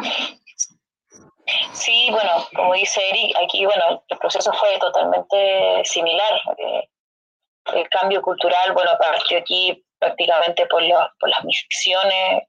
Eh, ellos fueron los que prohibieron el, que tiene que estar vestido, ¿cierto? El que dejen de navegar, el que tiene que cambiar todo. Y como dice, como dice Eric, fue un proceso de esclavitud eh, maquillado, maquillado con el tema de la civilización, evangelización, como quieran nombrarlo, pero aquí fue una esclavitud tremenda. Y fue nefasto, eso es así, eso no, no va a cambiar la historia. la prohibición de hablar, la prohibición de navegar, de, cambiar sus hábitos de vida, su, alimentación también, de ser agricultores, cuando jamás habían trabajado con la tierra. Entonces, eh, ahí hubo un aprovechamiento también, en el sentido aquí nosotros lo vimos con las mismas misiones, hablamos de, Thomas Bridge, que si bien fue el que hizo el diccionario más amplio en relación a la lengua yagán, que son más de 32.000 palabras, fue un nefasto con el tema de la esclavitud hacia los pueblos yagán especialmente. Entonces, a través de eso también está el maquillaje de, la civilización, evangelización y, el Estado argentino, el Estado chileno le, entregaba tierras que hasta los días de hoy son parte de su familia. O sea, aquí hubo un abuso, aprovechamiento, despojo, reducción en todos los sentidos. Y evidentemente el cambio fue drástico, fue dramático, fue, eh, fue triste dejar de hablar, dejar de volver a navegar, ya dejar, en mucho, si bien algunas alguna familias sí lo continuaban haciendo, habían otros que no, porque eh, lo mantenían ahí, le daban comida y le pagaban, no sé, en la época le pagaban cinco libras en comida, podrían ser, no sé, tres papas y dos zanahorias, por decirlo así, y ya pesaron cinco libras. Entonces, hay un aprovechamiento y bueno, el hecho de, no vestir como vestíamos antes, igual eso es los cambios que han sucedido y evidentemente eso no, no ha vuelto atrás. Y, bueno, tampoco la idea es tampoco folclorizar eh, también a, los pueblos eh, de esos territorios. Nos ha pasado también eso de que vienen turistas, por ejemplo, y creen que nosotros estamos viviendo en un lugar, que andamos navegando en canoa y, nos vestimos con taparrabo. Entonces, eh, también es eso, de dar a conocer toda la historia, pero todo lo dramático que fue y los cambios con los que estamos y aprendimos a vivir. Si al final somos son personas, son personas que tuvimos que adaptarnos para sobrevivir, y bien lo dice, lo dice Eric. Aquí también se vivió lo mismo, el, tratar de sobrevivir. Los abuelas, la, la, generación que habló la lengua yagán fue la generación de la abuela Cristina. Estamos hablando de ella de, la, de los años, fines del año 1928. Cuando llegó la Armada acá, cuando llegó el Estado chileno a este territorio y ya la Armada que llegó en el, a finales de los 50, eh, ellos lo despojaron de poco lugar que ya estaban reducidos, que ya estaban las famosas misiones, ya estaban en el sector de Mejillones y en el argentino era en Remotino. Entonces, eh, de alguna forma, llegando a la Armada, volvimos a la reducción, volvimos al despojo, lo sacaron de Mejillones y se los llevaron hacia el sector de Puerto Williams, que es el sector de Viluquica. Entonces, ahí construyeron unas otras casas y se pusieron a vivir ciertas familias. Y ahí ellos decidieron que sus hijos no hablaran y dejaron de hablar.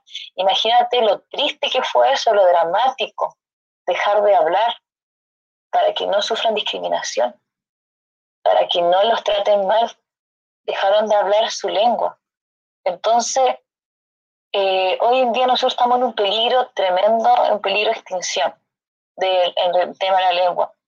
Pero eso no significa que no hemos hecho trabajo, no significa que haya gente en nuestra comunidad que hizo un trabajo súper largo, un proceso súper largo para poder recuperar la lengua. Y, y, hoy en día, si bien no navegamos en canoa, si bien no vivimos en acá, no andamos con taparrados, como dice, como dice Eric, no significa que no seamos yaganes.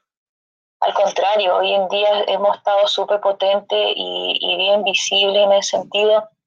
Y también tuvimos el, el dramático hecho de que también la gente del pueblo Yagán, ellos tenían solamente nombres designados de lugares que vivían y hasta eso perdieron. Ya le pusieron apellidos que apellido, en este caso eran las misiones anglicanas, así que ya algunos eran White, ¿cierto?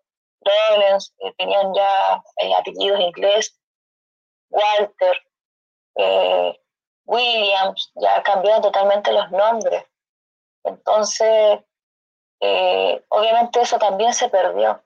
Pero también lo importante para nosotros ha sido considerar el registro, hay mucha información también y hemos ido aprendiendo a conocer parte de nuestra historia hemos ido a conocer a nuestra gente, lo, más antiguo, el antepasado, de saber de, tu, de tus abuelos, bisabuelos, tatarabuelos, de sus nombres originales también, y eso también es importante.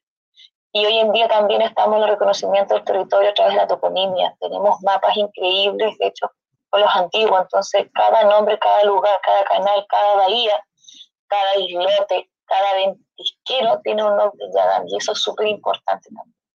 Y bueno, esos son los trabajos que se hacen hoy en día. Son procesos largos, son procesos lentos también, pero lo estamos haciendo. Entonces, eh, dramática la historia, yo, y eso es, así, ¿no? Nadie le está poniendo color ni nada por el estilo, o sea, esto sucedió y es parte de nuestra historia.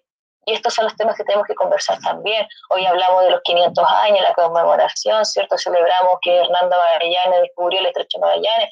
Aquí no hubo ningún descubrimiento. Aquí los pueblos, eh, los pueblos del extremo sur ya estaban. Los lugares donde hicieron la, eh, la fiesta, la ceremonia, por decirlo, eran lugares de encuentro entre el pueblo de Gaña y el pueblo de Cahuesca también. Esos vínculos jamás se perdieron, siempre se encontraron, siempre hubo un vínculo, un intercambio ellos fueron con los Selma, con los House, con los Cahuesca. Entonces eso, y hasta los días de hoy continúa. Así es que esas cosas se mantienen en el tiempo y siempre va a estar así. Muchas gracias. Igual en el segundo bloque vamos a hablar de otro despojo que se está generando también en el mar y que se está ahora en, en, este siglo, se está generando eh, otro daño muy grande. Eh, por acá Ginny nos dice conocer para respetar, que va a difundir su legado. Mary Jane nos dice saludos Pame, un placer escuchar a estos jóvenes Kaweskar y Yagan, felicitarlos por el rescate de la sabiduría de su gente. Ginia por aquí nos dice gracias, por ahí ojalá nos pueda escribir y podamos responder su duda. Alejandro Núñez por aquí, ¿qué piensan respecto a la crisis climática que vivimos hoy en día? Lo vamos a pasar para el segundo bloque porque está bien relacionada a las amenazas también que vamos a hablar. Ginia, tenemos que aprender a llamar los territorios con sus verdaderos nombres. Sí, yo creo que eso, eh, por ejemplo, es lo que se está generando también con los procesos de, EMPO, porque se están haciendo mucho levantamiento de, los mapas socioculturales de, los territorios. Entonces, también lo vamos a hablar un poquito en el segundo bloque. Gabriela Navalón por acá nos dice, doy gracias por la oportunidad de estar aquí. Gracias, Pamela. Él, es, mi, es quien está desarrollando aquí el programa eh, tras las cámaras. Así que, Gabriel, gracias a ti también por ayudarnos también a, difundir esto y podamos hablar libremente mucho rato sobre, sobre estos temas tan, tan buenos y tan interesantes. Ginia, el rescate de la memoria, esos nombres son los que debemos comenzar a usar. Mínimo homenaje después de tantas vejaciones. Así es. Ahora vamos a ir a un pequeño corte para que después podamos seguir hablando pues, sobre las amenazas, sobre los procesos de EMPO, las luchas que llevan también eh, eh, estos pueblos y, podamos seguir conversando sobre esas dudas también que quedaron, las, vamos a pasar para el segundo bloque. Así que nos vamos a un pequeño corte y seguimos.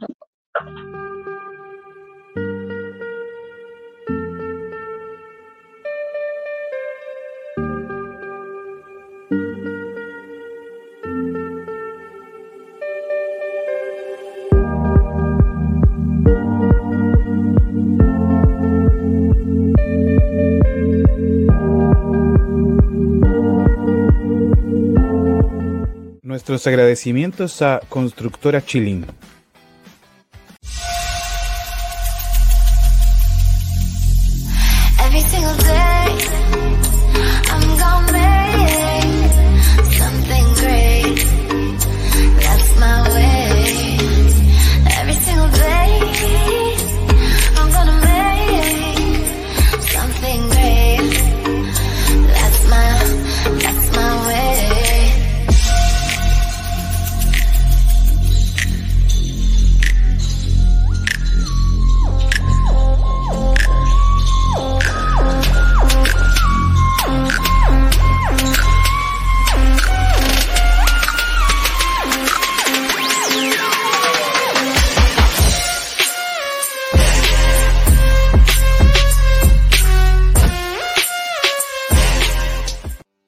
Nuestros agradecimientos a Ventanas Don Teo.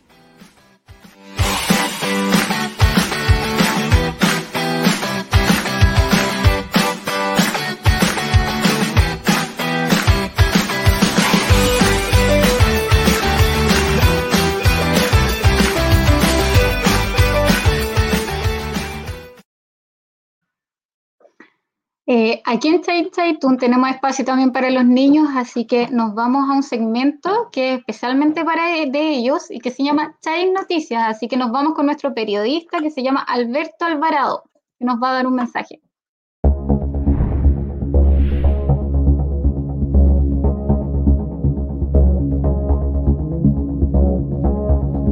Hola a todos, me encuentro en el sector Chulao, que pertenece a la península de Huequi.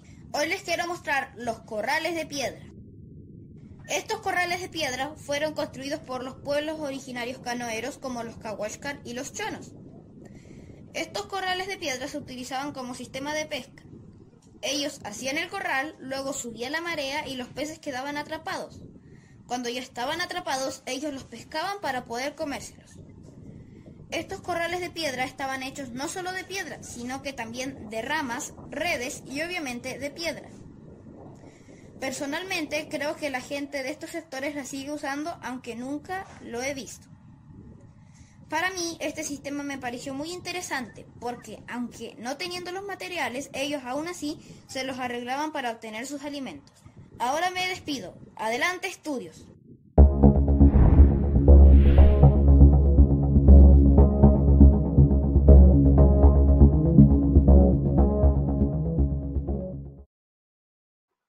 Muchas gracias, Alberto, por esa tan importante noticia e información que nos entregó. Y para nosotros es importante también dar un, espacio a los niños para que puedan de a poco poder ir aprendiendo y también nosotros aprendiendo de ellos. Así que muchísimas gracias.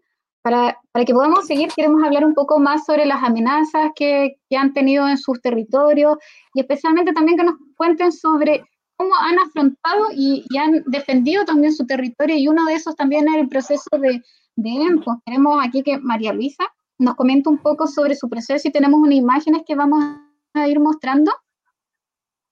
Eh, ha sido ese proceso eh, de ustedes como trabajo y también eh, qué problemas están teniendo hasta el momento con, con, si han tenido problemas, si han podido avanzar y, en qué etapa están más o menos en su proceso de EMPO.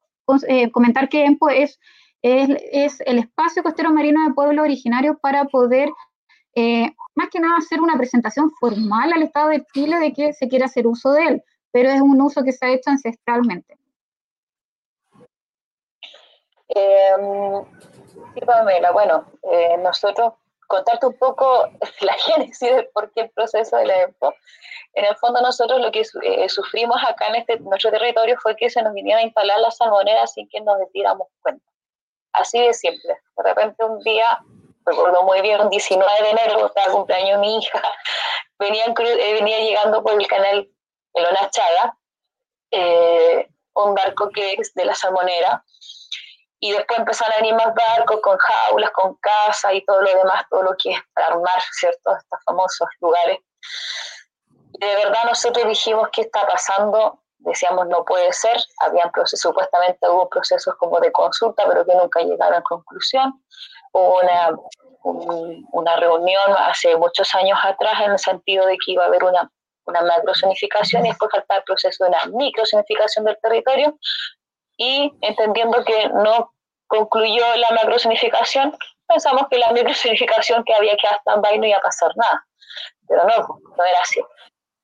Bueno, dicho esto, en el fondo se nos estaban instalando las salmoneras y empezamos a hacer acciones rápidas, empezamos a, a preguntar qué estaba pasando, empezamos a exigir información a través de la, del gobierno, eh, de la gobernación, de la intendencia, de todos, y bueno, lo único que nos dijeron es que ellos estaban eh, en forma legal, por lo tanto el Estado no podía irse en contra de las empresas privadas porque cumplía con la legalidad de instalarse. Y bueno, empezamos a, a, movernos porque la verdad es que nosotros, teniendo la experiencia que había pasado en, en, en, las la décima región, ¿cierto?, en el sector de Chiloé y todo, todo el desastre ecológico que había ocasionado.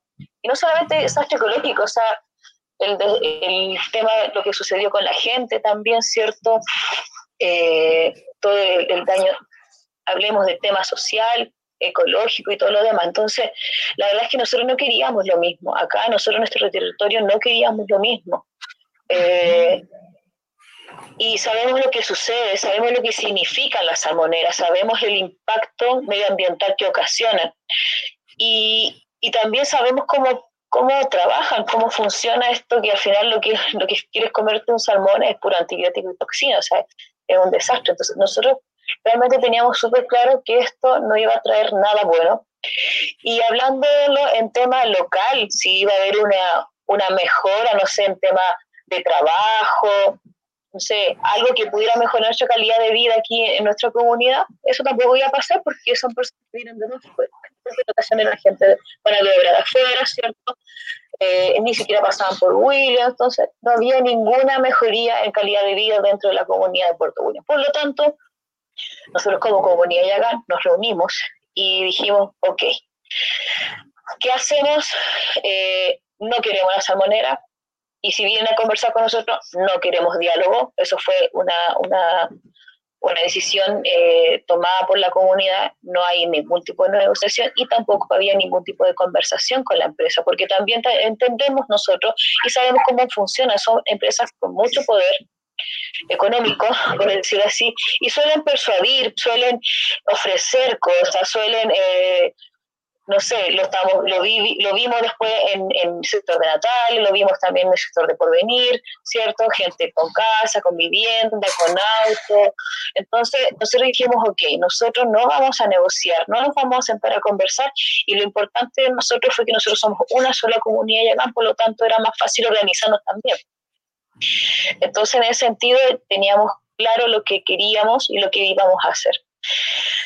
Pero obviamente solo no lo íbamos a hacer por lo tanto, se nos, llegó mucho apoyo, eh, nos empezamos a mover también, hubo muchas organizaciones que también apoyaron nuestra causa, eh, también a través de la, de la comunidad Cahuéscar también, como la comunidad, de Eric también nos apoyaron, nos ayudaron también, ellos también tenían situaciones similares, así que por lo tanto recibimos mucho apoyo en ese sentido y nos empezamos a movilizar, empezamos a hacer gestiones bueno, de todas las gestiones logramos viajar a Santiago, irnos a la Comisión eh, de Ambiente, eh, también hacer nuestra presentación y hablar de lo que nosotros no queríamos en nuestro territorio, por lo tanto era reserva de la biosfera, éramos área de desarrollo indígena, teníamos parques nacionales, por lo tanto había que proteger este territorio, eso lo teníamos súper claro. Y de ahí no nos sacó nadie. Por lo tanto, eh, logramos eh, también entregar a la Contraloría eh, un informe para que investigue, para que vean qué es lo que está sucediendo con estas concesiones y lo demás. Por lo tanto, bueno, al final se consiguió que Contraloría exigiera a través de su pesca, de CONADI y de otro organismo y se viera la situación de estas concesiones y logramos que se vieran que estas concesiones estaban caducadas. Ellos, el hecho de no haberlos utilizado por dos años, estas, estas caducaban, por lo tanto ellos tenían que irse sí o sí. Y eso lo logramos, eh, marcamos un, hito a nivel nacional, la verdad esto no había sucedido en el país y nosotros en nuestro territorio sucedió. La empresa no se instaló, no lo, logramos que no se instale. Pero fueron hartas cosas que tuvimos que hacer en el proceso, en todo ese proceso y en tiempo hasta poder eh, que nos entregue Contraloría esta resolución. Y otra de las, de las cosas que pudimos hacer cuando vimos que estábamos súper amenazados por una empresa, que es una empresa extractivista, y que, que de verdad uno tiene que irlo entendiendo así, estas empresas no, van, no son compatibles con, con el territorio, no son compatibles con los pueblos indígenas, en la forma de vivir, y con lo que supuestamente el Estado chileno está tratando de hacer aquí en nuestra comuna, que supuestamente estamos hablando de turismo sustentable, Estamos hablando este, de un, territorio que hay que cuidarlo, que hay que conservarlo y todo. Entonces, ¿qué, tenía, qué hacía una industria salmonera acá? Eso son cosas como que no, no se entienden. Pero bueno, así funciona el Estado chileno, avala estas empresas también, entonces, pero nosotros logramos que caduquen estas concesiones y no se instalen, y a la vez también se trabajó eh, presentando una EMPO eh, para el territorio, eh, para el Yagan UCI, el cual se presentó eh, el año pasado. En, septiembre tuvimos la complicación con un documento, el cual se subsanó y se volvió a presentar, que era el certificado de vigencia que era emitido por la CONADI y no por el municipio como lo había presentado en su momento. Y bueno, pasó este, este proceso que hicimos, no tuvimos respuesta, consultamos por transparencia varias veces qué estaba pasando con nuestro documento, que queríamos saber si era admisible o no al final nunca tuvimos respuesta, la única respuesta que teníamos estaba el departamento jurídico de su pesca y así nos mantuvieron por lo menos casi un año, así. Hasta que recibimos hace dos semanas, más o menos, quizá un poquito más, eh, recibimos la noticia, mala noticia para nosotros, de que mm, eh, estaba rechazado, estaba rechazada nuestra EMPO. Eh, y, y chuta, fue como mal de agua fría porque nos estábamos como acostumbrando a ganar de alguna forma y esto la verdad es que nos, nos jugó bien en contra. Eh, encontramos que fue muy arbitraria la respuesta también, encontramos que había lo que nos respondieron eran, eh, era un proceso que se tenía que hacer después. Eh, eh, la época cuando te la admiten y todo, entonces habían cosas que hicieron todo el trabajo que hacía, por ejemplo, con Adi, que se ve mucho tiempo después, por el uso constitucional y todo, pero aquí la resolución que nos entregaron fue respondiéndonos a argumentándonos muchas cosas y es como que hicieron toda la vega. Entonces ahí vimos que era muy arbitrario y que al final nos vulneraron todos nuestros derechos como pueblo, como pueblo yagán y, y la verdad es que no, cuestionaron bastantes cosas e incluso hicieron, hacen como mención como que, como que el hecho de que de, de, muchas acciones como en el sentido de que el uso constitucional también era como cuestionable, como que hubo un momento que nosotros dejamos de hacer actividades y eso es una tremenda mentira. Entonces, ahí tú te das cuenta de, de cómo funciona este gobierno, bueno, en general todo el gobierno, eh, pero la verdad es que da como mucha... Eh, es un tremendo trabajo que se hizo eh, y creemos que la respuesta no corresponde, por lo cual nosotros tampoco estamos de acuerdo con la respuesta que nos entregaron y esa no, tampoco la, estamos, no la vamos a aceptar. Eh, así que en ese sentido estamos en eso y bueno, estamos en un proceso ahora de, de continuar, de, de, ver qué es lo que hacemos, pero mientras tanto es presentar nuevamente la EMPO, es el proceso que estamos haciendo hoy en día, como para agilizar un poco el tema y volverlo a hacer y ver qué es lo que sucede. Como eso. Claro, eh, lo que le sucede a muchas EMPO, el, el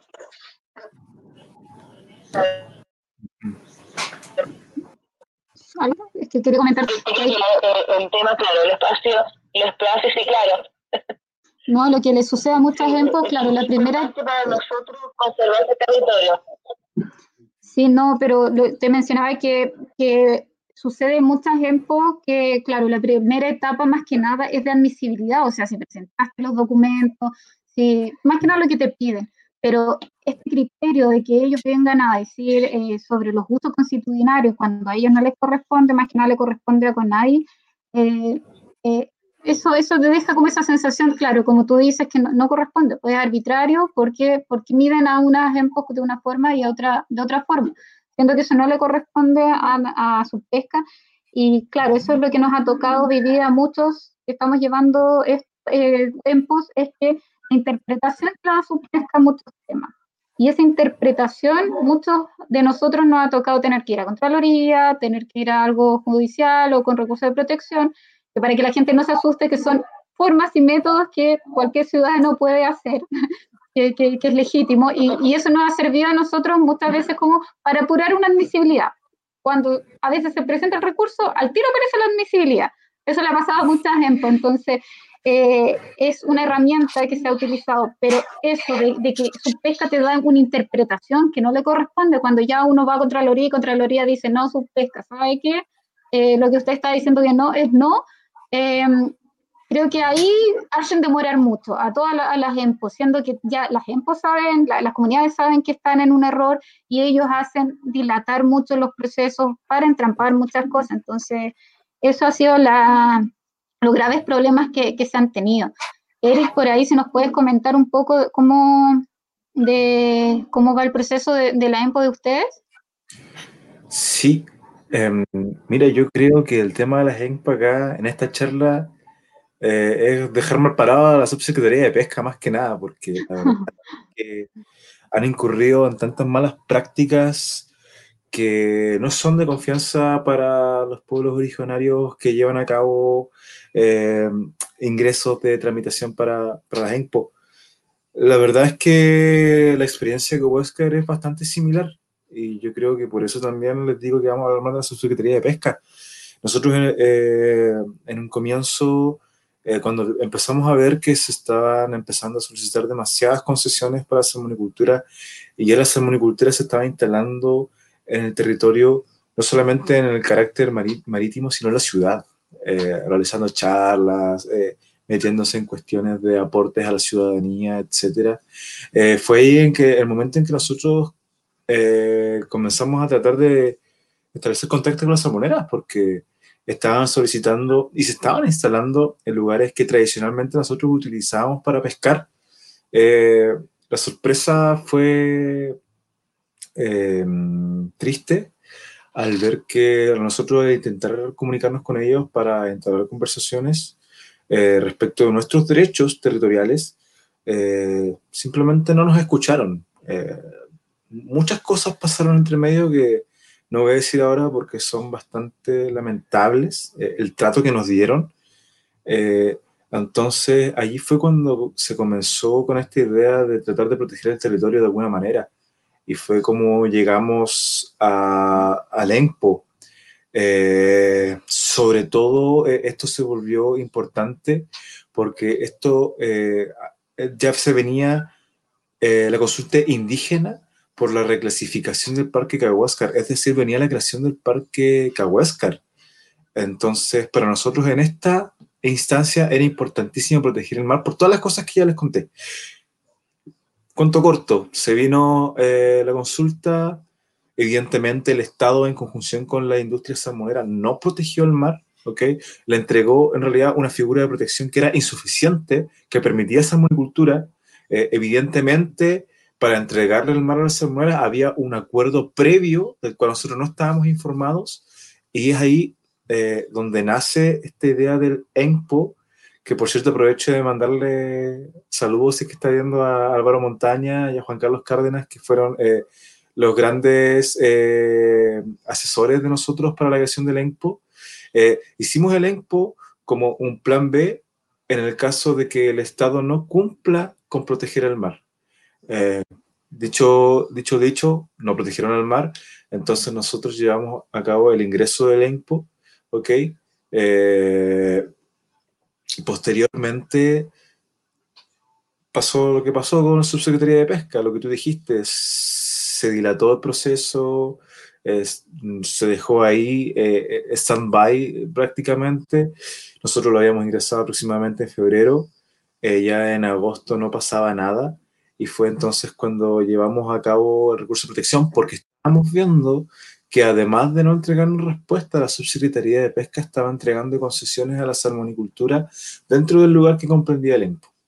Cuando nosotros vimos esto, eh, inmediatamente ingresamos un recurso de protección eh, de la mano de, de, FIMA, una organización que la verdad eh, para nosotros no estaríamos acá de no ser por ellos, una organización de abogados eh, una firma de abogados que se encarga de casos ambientales y junto a ellos eh, logramos también darle una interpretación a uno de los artículos de, de la ley Lafkenche, de la ENPO, eh, en el cual se discutía en qué momento el ENPO paraliza la entrega de concesiones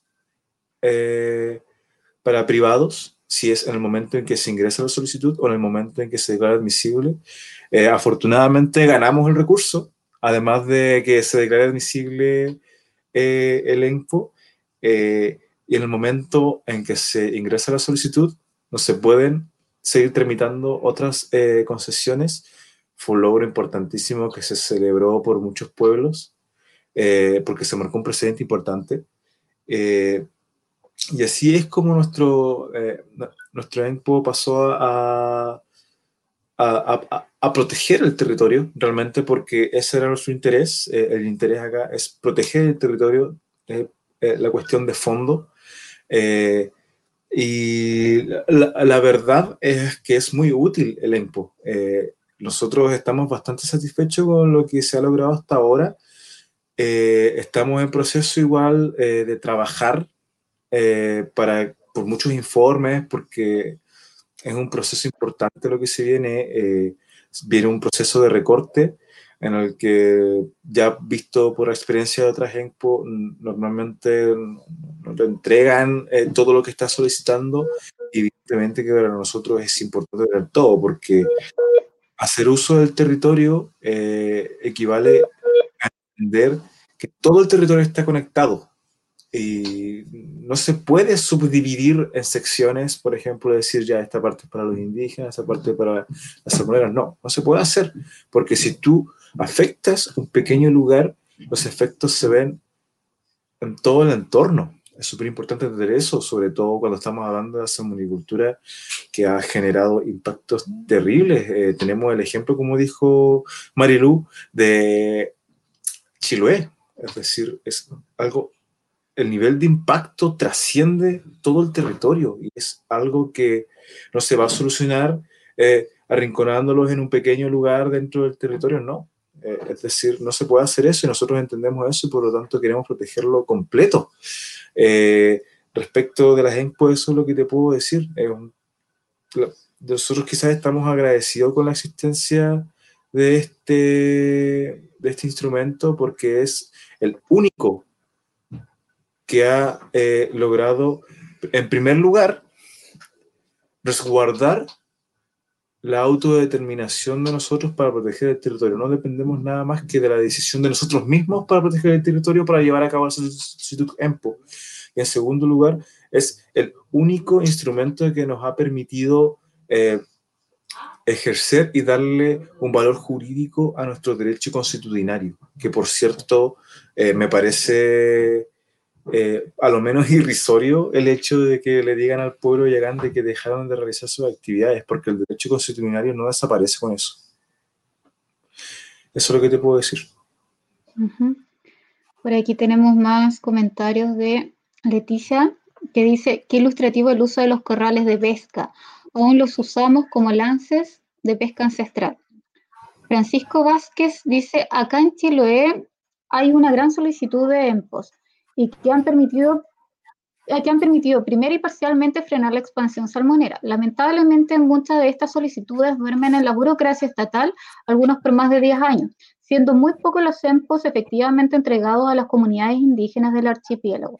¿Cómo han sido las experiencias? Claro, de su territorio más o menos ya los chicos nos comentaron y, y estas EMPOS sí se demoran mucho por esta burocracia que también comentamos, pero sí significa un primer paraguas de protección como decía bien ahí Eric, ya, ya eh, paraliza eh, otras concesiones. Y los plazos que tiene la subpesca desde que se ingresó la EMPO al proceso de admisibilidad es de dos meses. Y ese es el proceso que, que muchas EMPOs quedan paralizados, por ejemplo, la de Chaitén estuvo un año, y ahí fue que tuvimos que ir a un recurso también de protección, o la que decía Eric, en donde al final ahí se, se utilizan estas herramientas que son válidas para, para las EMPOs, pero es eso, o sea, les exigen mucho a las comunidades, pero cuando les toca eh, la pelota para el lado de ellos, ellos no, no, no, no responden con esa, esa, forma y esa agilidad también que el sistema debería entregarnos. Ginia dice organización y unidad. Solo así se puede dar batalla a la salmonera y sus protectores. Leticia dice Álvaro, Claudio y Juan Carlos Cárdenas Núñez fueron nuestros primeros aliados en la instalación de nuestras solicitudes de EMPOS. Francisco por acá dice, eh, han generado alianzas entre comunidades con pescadores artesanales y o privados. ¿En qué etapa se encuentran actualmente? ¿Han sufrido de la burocracia estatal en, la materia? A través de la transparencia solicité los informes de uso constitucionarios, planes de administración, planes de manejo, decreto de destinación y convenios de uso en la región de los lagos. Si es que les sirve de algo, les puedo compartir mis correos. Por ahí deja su correo que entregó Francisco Vázquez. Muchas gracias. Claro, la primera pregunta, claro, ya se respondieron algunas, pero dice la primera, ¿han generado alianza entre comunidades con pescadores artesanales y o privados? Eh, ok, em, buena pregunta. Yo creo que lo más importante para los indígenas es crear unión entre los propios indígenas. Si bien es cierto, eh, al comienzo dije que dentro de los propios pueblos eh, también existen lógicas eh, ejercidas dentro del marco de la política tradicional. Es decir, Así como existimos indígenas arraigados a la cultura, existen indígenas que transan, no solamente los derechos de ellos, sino que también los derechos nuestros, lo cual es eh, grave. Pero dentro de las comunidades de los pueblos hay que mantener la unidad entre todos estos eh, grupos que mantienen la conexión con sus raíces. Eh, por a, través de ello, eso, eso evidentemente es lo más importante y entender que la mejor forma para proteger el territorio es generando alianzas. Es por eso que hemos generado alianzas, por ejemplo, con la comunidad Yagán, que está presente. Eh, hemos generado alianzas con comunidades mapuches, lazquenches, huilliches, eh, con muchas comunidades y la verdad es que, bueno, también con el Team Enpo, eh, con Pamela y con, Juan, eh, que nos han a proteger de manera más efectiva el territorio, porque existe esta conexión en sentido estratégico con el que se logra en primera instancia poder dilucidar lo que se viene. Y en segunda instancia poder tener una mejor reacción a los problemas que se están presentando en los distintos lugares. Por ejemplo, eh, hace algún tiempo eh, hubo problemas con el EMPO que estaban presentando nuestros amigos allá eh, en, en Isla Desertores y justamente a raíz de nuestra experiencia les dijimos que presenten un recurso de protección para que automáticamente se declare la admisibilidad del EMPO y funcionó.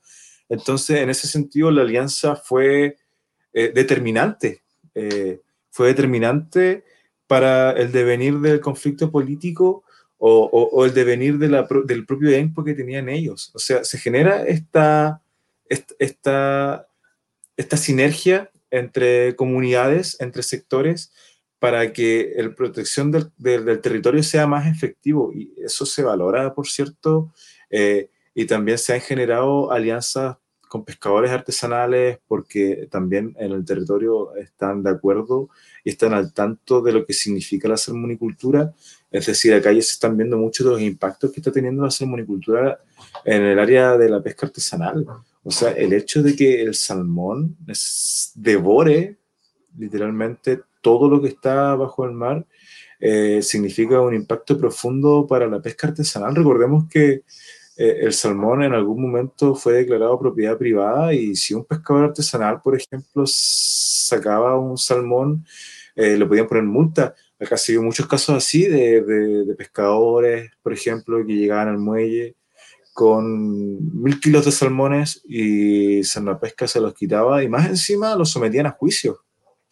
Horrible, o sea, gente que históricamente se ha desempeñado en el, en el territorio eran tratados como criminales y lo mismo nosotros tenemos que estar pescando a escondidas para que el propio, para que el propio Estado no te someta a las leyes que hoy en día evidentemente amparan eh, a estas grandes industrias en desmedro de los indígenas y de los pescadores artesanales. Es por eso que la pesca artesanal se posiciona como uno de los más importantes aliados para eh, atacar o, para defender el territorio. Eh, y con el sector privado, lo cierto es que nuestra comunidad mucha, mucha conexión no ha tenido. Eh, con el sector turismo particularmente, si bien es cierto, hoy en día existen actividades económicas que unas son más dañinas que otras, eh, el, sector turístico, eh, la verdad es que nosotros apoyamos el turismo siempre y cuando no se haga como se ha hecho, por ejemplo, en el Paine, o sea, es un turismo que básicamente está equiparado con las grandes industrias extractivistas que se están desarrollando en los territorios. Eh, un, tipo de turismo demasiado dañino que ha tenido muchos problemas y que a nosotros no nos parece bien. El turismo, evidentemente, eh, si, se lleva, si se hace de buena manera, eh, es una de las actividades que menos impactan el territorio y por lo tanto es una de las actividades que nosotros podríamos llegar a probar en algún momento, pero no hemos generado grandes alianzas con este sector.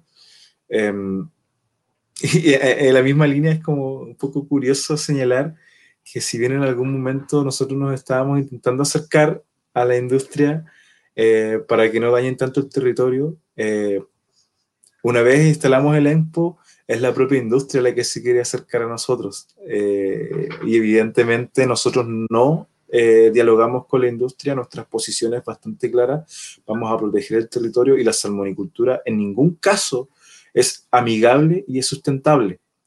Eh, eso es lo que puedo responder a esa pregunta.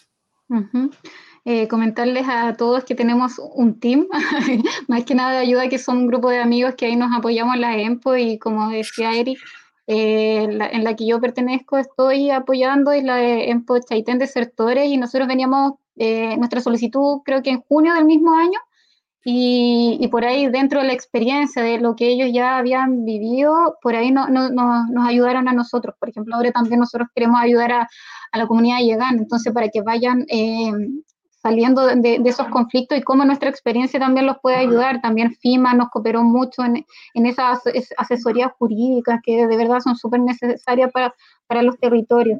Eh, quiero mostrar unas imágenes por ahí, Gabriel, si me puedes apoyar. La, en esta imagen, quiero para que puedan, puedan ver, es el índice de pobreza escalar, es del 2003, pero eh, no cambia mucho durante los años. Pero este índice de pobreza escalar dimensional son cinco dimensiones más o menos que, que se evalúan y se ven que eh, el nivel de, de, de, déficit o de pobreza, como se dice, bien digo, eh, en cada región. Y podemos ver aquí que la, la segunda región, la primera con más índice, de pobreza en la región de la Araucanía, donde existe un, un sistema extractivista, que es, son las forestales. En segundo lugar, igual está la región de los lagos, donde existe la, la gran industria salmonera que iba a traer mucho trabajo a, a la región y muchos recursos. Eh, es una de las regiones como más índice de pobreza. Y por el norte también tenemos a las regiones donde tienen la gran minería. Entonces, no existe un reflejo de que estas grandes industrias, y podemos ver la segunda imagen, la segunda imagen porque este era el 2013, que eran como las imágenes que encontramos, pero ya por aquí tenemos eh, lo mismo, muy similar entre el 2015 y 2017, esas variaciones tampoco han cambiado mucho.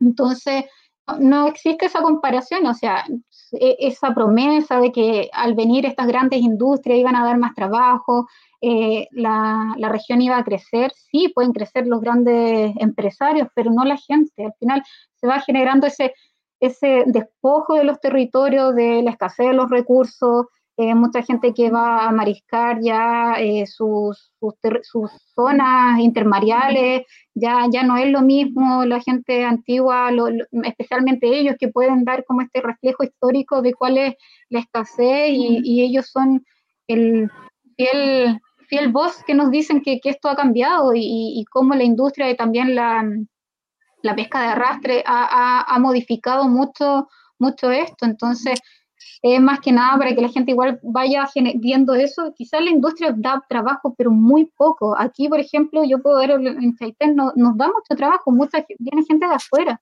Y, los primeros casos de COVID fueron la gente que vinieron casi de la salmonera, entonces, y viene, venían de afuera gente local es muy poca y de la gente local que trabaja en salmonera son ellos mismos los que nos dicen las malas prácticas que hay dentro de, de la salmonera. Ellos mismos dicen, y a veces por necesidad tienen que ingresar a trabajar en ellas, pero, pero ellos siendo locales le, lamentan a veces esas malas prácticas que genera esa misma industria.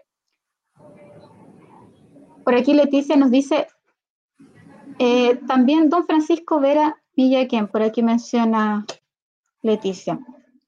Huerquén de la comunidad Huilliche, que también ayudó mucho el establecimiento de las ENPO. También eso igual que, que este trabajo que se desarrolla de, de este, porque aparte eh, se les pide y se les exige a las comunidades hacer un levantamiento sociocultural, que también igual ha servido yo creo para, para poder conocer mucha toponimia, poder empezar a hacer ese levantamiento de información, pero ¿por qué no se les exige a las salmoneras hacer un reconocimiento también de, de, de, de, este, de este mapa sociocultural, esta planificación que debería tener el Estado hecha? Porque, por ejemplo, el caso de Caguat, querían instalar salmoneras donde estaba un, un, una ruta de navegación para el santo, que haga una espiritualidad que quizás se relaciona un poco entre pueblo originario, pero ya de, de hoy día, entonces ni siquiera existía ese respeto por, por eso, eh, tampoco existe em, que las autoridades locales, por ejemplo, no tienen mucha incidencia tampoco en el mar. Entonces, hay, hay muchas cosas que el Estado está tomando a nivel, eh, a nivel central, o podríamos decir Valparaíso, pero, pero eso, o sea, hay demasiadas exigencias para, para lo que viene siendo a las comunidades de pueblos originarios, pero nada a la, a la industria. Eh, en ese sentido, que, ¿qué, te, ¿qué te parece a la María Luisa? La tenemos por acá. ¿Me escuchas bien, María Luisa? ¿Me escuchas bien? Y lo otro que también hay que destacar en este sentido es las malas prácticas de el fraude que ocasiona. Te escuchamos, Luisa. Un poco. Un poquito más, no sé si estás con altavoz o. ¿Me escuchas ahora? Sí, por ahí, no sé si se escucha bien. Estoy con... Yo lo escucho bien, no sé si ustedes me escuchan bien. Hola, hola. Sí, muy bajito, pero.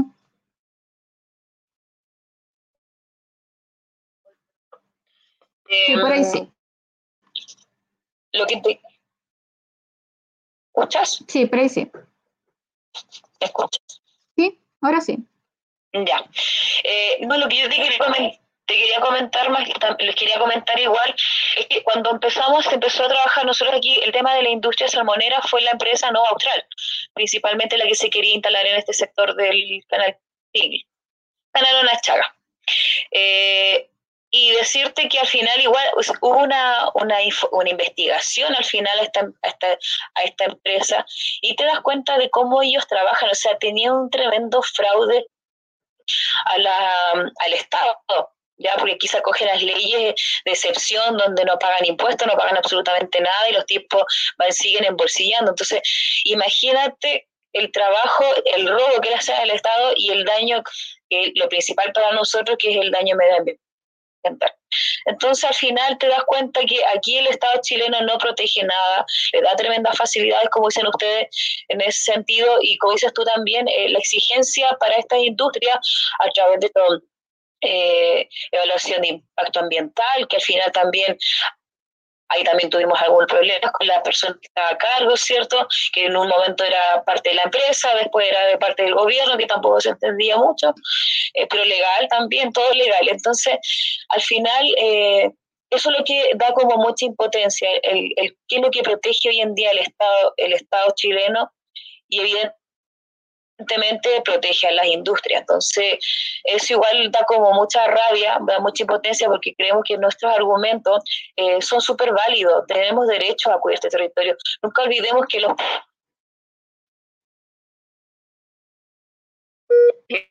territorios son territorios identificados. Eh, eh, y otro que, que, que, ver nosotros en el sentido cuando presentamos también la EMPO, lo que hablaban ustedes es también, tenemos súper claro que es un territorio súper amplio que se pide y también eh, cómo organizar este, el uso de este territorio igual ha sido importante y cómo lo vemos nosotros.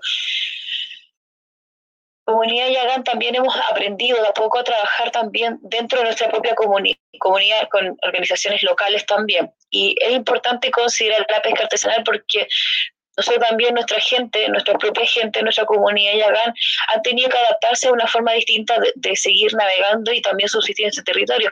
Muchos de ellos son pescadores artesanales. Eh, cuando fue mucho también fue difícil porque también cerraron lugares de pesca donde ellos hacían puertos, donde ellos eh, también podían eh, tirar su material para poder traerse en todo y a otros para pescar y, lo, y distintas actividades. Entonces fue difícil y ahí también nos unimos, eh, nos unimos con los pescadores artesanales, eh, no con todo obviamente, con, con, los a nivel local estamos hablando, eh, porque aquí hay muchas embarcaciones que son de afuera, que son especialmente de Punta Arenas, pero a nivel local nos unimos y todo lo demás. Y nosotros como comunidad Yagán también trabajamos el área turismo, pero de una forma súper distinta también siempre con el respeto de, del territorio y también estamos muy eh, como se dice, participamos mucho en muchas actividades dentro de nuestra comuna. Y en eso, eh, el tema de la SOI, por ejemplo, que es de zona de interés turística, que fue declarada el año pasado en nuestro territorio, pero también por la misma afán de estar estar en todos los escenarios porque nosotros somos los principales guardianes de este territorio. También tenemos que opinar en el sentido de cómo queremos que sea, cómo queremos que esté nuestro territorio. Eh, no queremos, como dice también Eric, que aquí exista un segundo Torre del Paine o como muchos nos comparan con la ciudad de Ushuaia, porque estamos enfrente de Ushuaia y Ushuaia en 30 años ha crecido, no sé, eh, está un poquito más pequeño que Punta Arenas, por decirlo de alguna forma. Entonces, siempre el Estado chileno, los gobernantes quieren como comprar y como Ushuaia, entonces, y siempre copiamos mal, para más encima, así como siempre hacemos copia y copia mal. nuestra intención no es esa, no es que Puerto William puede crecer, eh, aquí podemos crecer, pero siempre y cuando esto sea sustentable. Nosotros no, no queremos un turismo masivo, eh, no queremos industria activista tampoco, queremos que esto se mantenga en el tiempo. O sea, si nuestros ancestros lograron vivir más de 6.000 años, nosotros queremos mantener esos 6.000 años más. No solamente por nosotros, sino que por los que vienen, por nuestros hijos, por nuestros nietos, por nuestros bisnietos. Hoy en día, todo lo que está sucediendo en nuestro país, el cambio climático, todo lo que está pasando con estas industrias activistas, están dejando un desastre ecológico tremendo. Si esto no lo paramos ahora, no lo vamos a lograr nunca. Y eso es poner un grano de arena desde, desde el fin del mundo, eh, tratando, o desde el principio del mundo también puede ser, eh, tratando de hacer que esta industria no esté acá. Nosotros igual hemos trabajado, estamos también viendo qué que está pasando con la minería, también hubo monocultivo en el sector del Parque Yendegaya, que era de una empresa privada, que el mismo el Estado, a través de CONAF, facilita estos subsidios de, de plantar pino. O sea, imagínate, imagínate qué significa eso. Tenemos un territorio donde nuestro ecosistema es tan sabio que las mismas plantas se regeneran solas, los árboles se regeneran totalmente solos. Es posible mantener una plantación de árboles de nativos, pero traen ellos porque son subsidiados por el mismo Estado a, través de CONAF y plantan hectáreas y hectáreas de pinos, sabiendo el daño que ocasiona nuestro, a, nuestro, a, los suelos. Entonces, eso es lo que da como mucha, eh, mucha impotencia de ver que nosotros tenemos que luchar constantemente por cosas que son súper lógicas. O sea, esto no es, no estamos descubriendo la rueda, esto es así si vivieron tantos tiempos atrás, eh, aprendieron a vivir con su territorio, ¿por qué no aprenden de eso? Eso es lo que uno eh, trata de, ir entendiendo. Y es el mensaje que uno también hace con esto. Eh, el hecho de que nosotros hayamos participado en esto de, luchar en contra de la industria salmonera, que es una industria tremendamente terrible, terrible, de verdad es terrible, con todo el daño que ocasiona. Y, pero dar a conocer realmente porque funciona muy mal y hicimos muchos conversatorios y es súper importante las alianzas. Nosotros trabajamos con, con, Leticia, nos encontramos en diferentes lugares, con Eric también nos conocimos ahí en Puerto Cine, nos conocimos con ustedes, contigo, Pamela, con, con Juan y todo, y el grupo que también conocimos allá. Y para mí también Puerto Cine fue un lugar que no conocía, pero también ver la salmonera ahí enfrente igual fue impactante. Entonces, eso yo decía, chuta, lo logramos, logramos que nuestro territorio no estén esos instalados. Nosotros también trabajamos mucho en conjunto con la comunidad Yagán, está en Ushuaia, porque aquí también había otro problema, aquí tenemos, el canal es, es binacional, también en este caso es, parte del límite de Chile y también parte del límite argentino, entonces, y aquí se, también se hizo un lobby tremendo con, con esta industria, porque esta también es una empresa noruega, o sea, aquí vinieron hasta los rollos de Noruega, en un año, en el 2018, llegaron a Argentina, y en 2019 llegaron aquí a Puerto William, en Chile, Estuvieron en Santiago, en Punta Arenas y aquí también en Puerto Williams. Aquí, aquí nosotros nos subestimaron y pensaron que nosotros íbamos a quedar tranquilos, íbamos a recibirlo o no íbamos a hacer nada y la verdad es que no tuvimos ningún buen recibimiento y se lo hicimos saber, le entregamos carta y todo a los reyes de Noruega por su industria, nosotros no queríamos la industria de monedas aquí en nuestro territorio, se lo dijo a la abuela Cristina y para eso nosotros fue importante.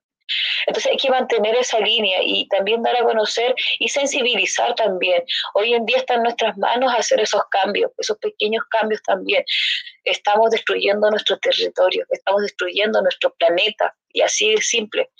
Están desapareciendo los glaciares, ¿me? Están desapareciendo el agua. Entonces, y esto no es, no es nuestra culpa, es culpa del mismo Estado chileno, de las personas que, piensan porque tienen más, van a querer, van a tener más dinero y es increíble cómo se destruye todo. Y de verdad que da mucha pena porque en el fondo hoy en día todos tratamos de salvar, pero el tema, a nosotros nos exigen que nos bañemos tres minutos, ¿cierto? Nos exigen consumir menos, menos agua, pero ¿quiénes son los que realmente consumen el agua?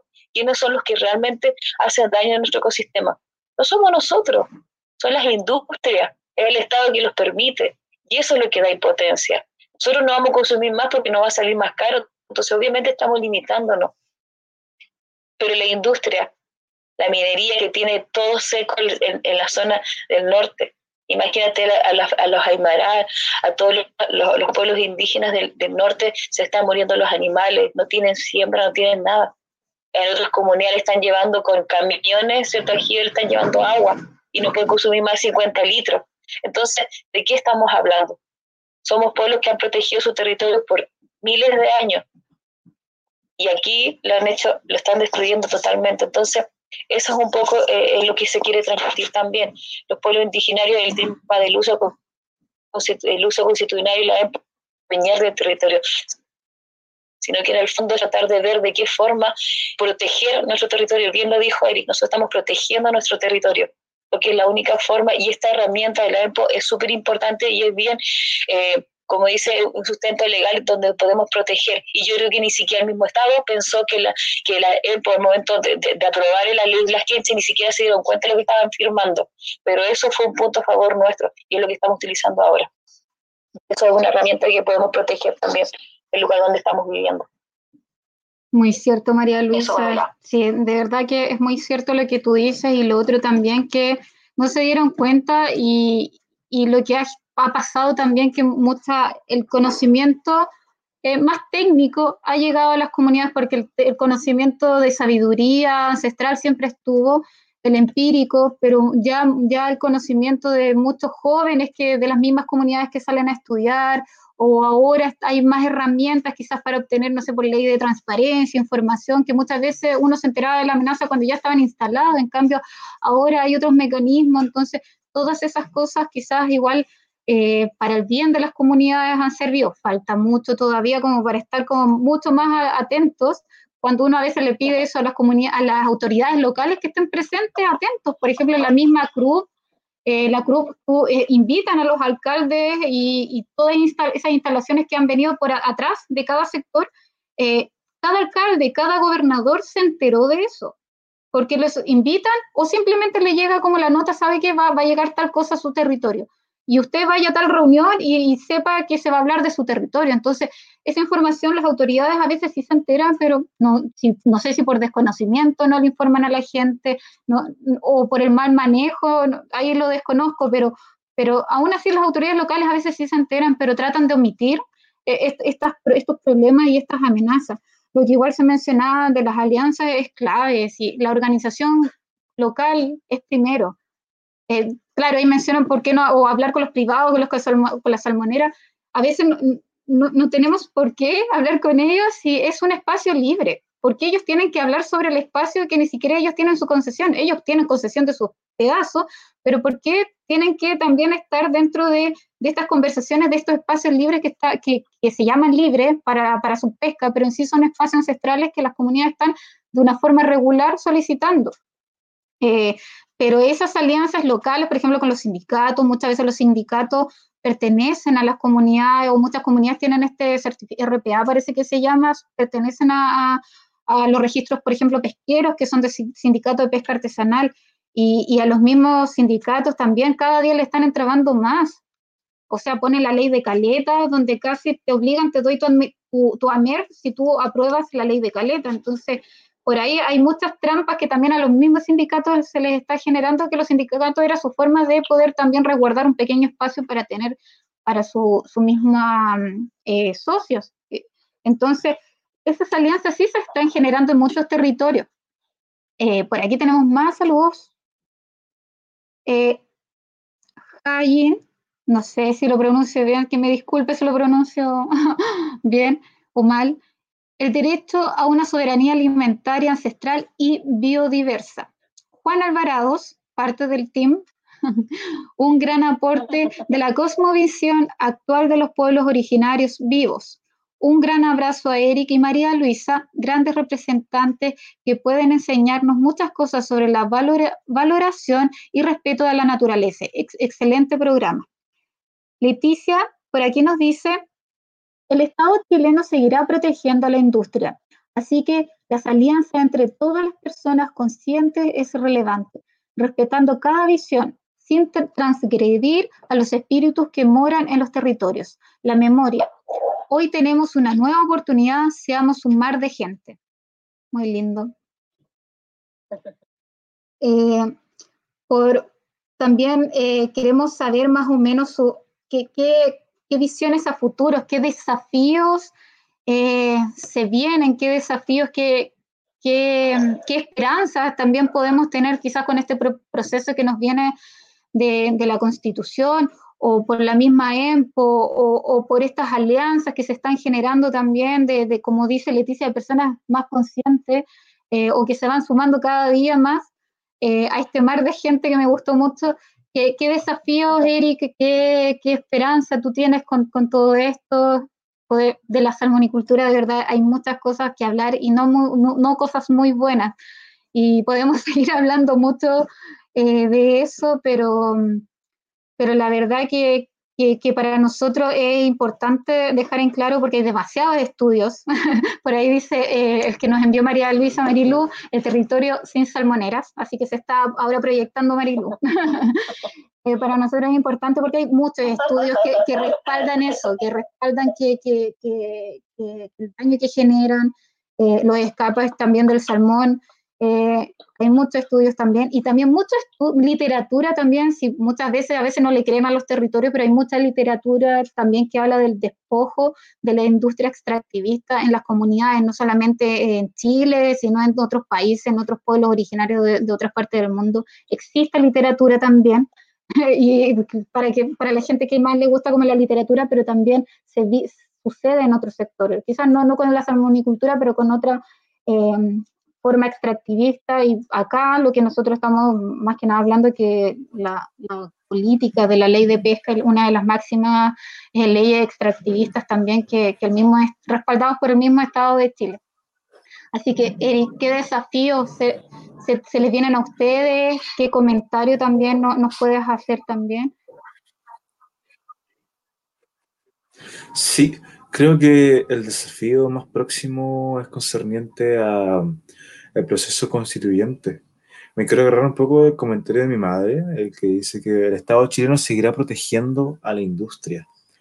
Es súper importante entender que justamente la constitución actual, como Jaime Guzmán la avisoraba, era una constitución que protegiera la democracia. Él quería una, una democracia protegida, pero cuando se refería a democracia protegida no se refería particularmente al principio democrático en donde todas eh, las visiones fuesen efectivas y tuvieran la misma cantidad de oportunidades para proteger derechos dentro del contexto nacional, sino que se refería a una democracia protegida en el sentido de que se proteja el modelo económico neoliberal, eh, hoy en día mucho se habla acerca de que se puede eh, reformar la constitución para conseguir los cambios necesarios, entre ellos la propia injerencia de los pueblos originarios en las políticas públicas y de la propia injerencia de la ciudadanía en las políticas públicas para la protección del territorio.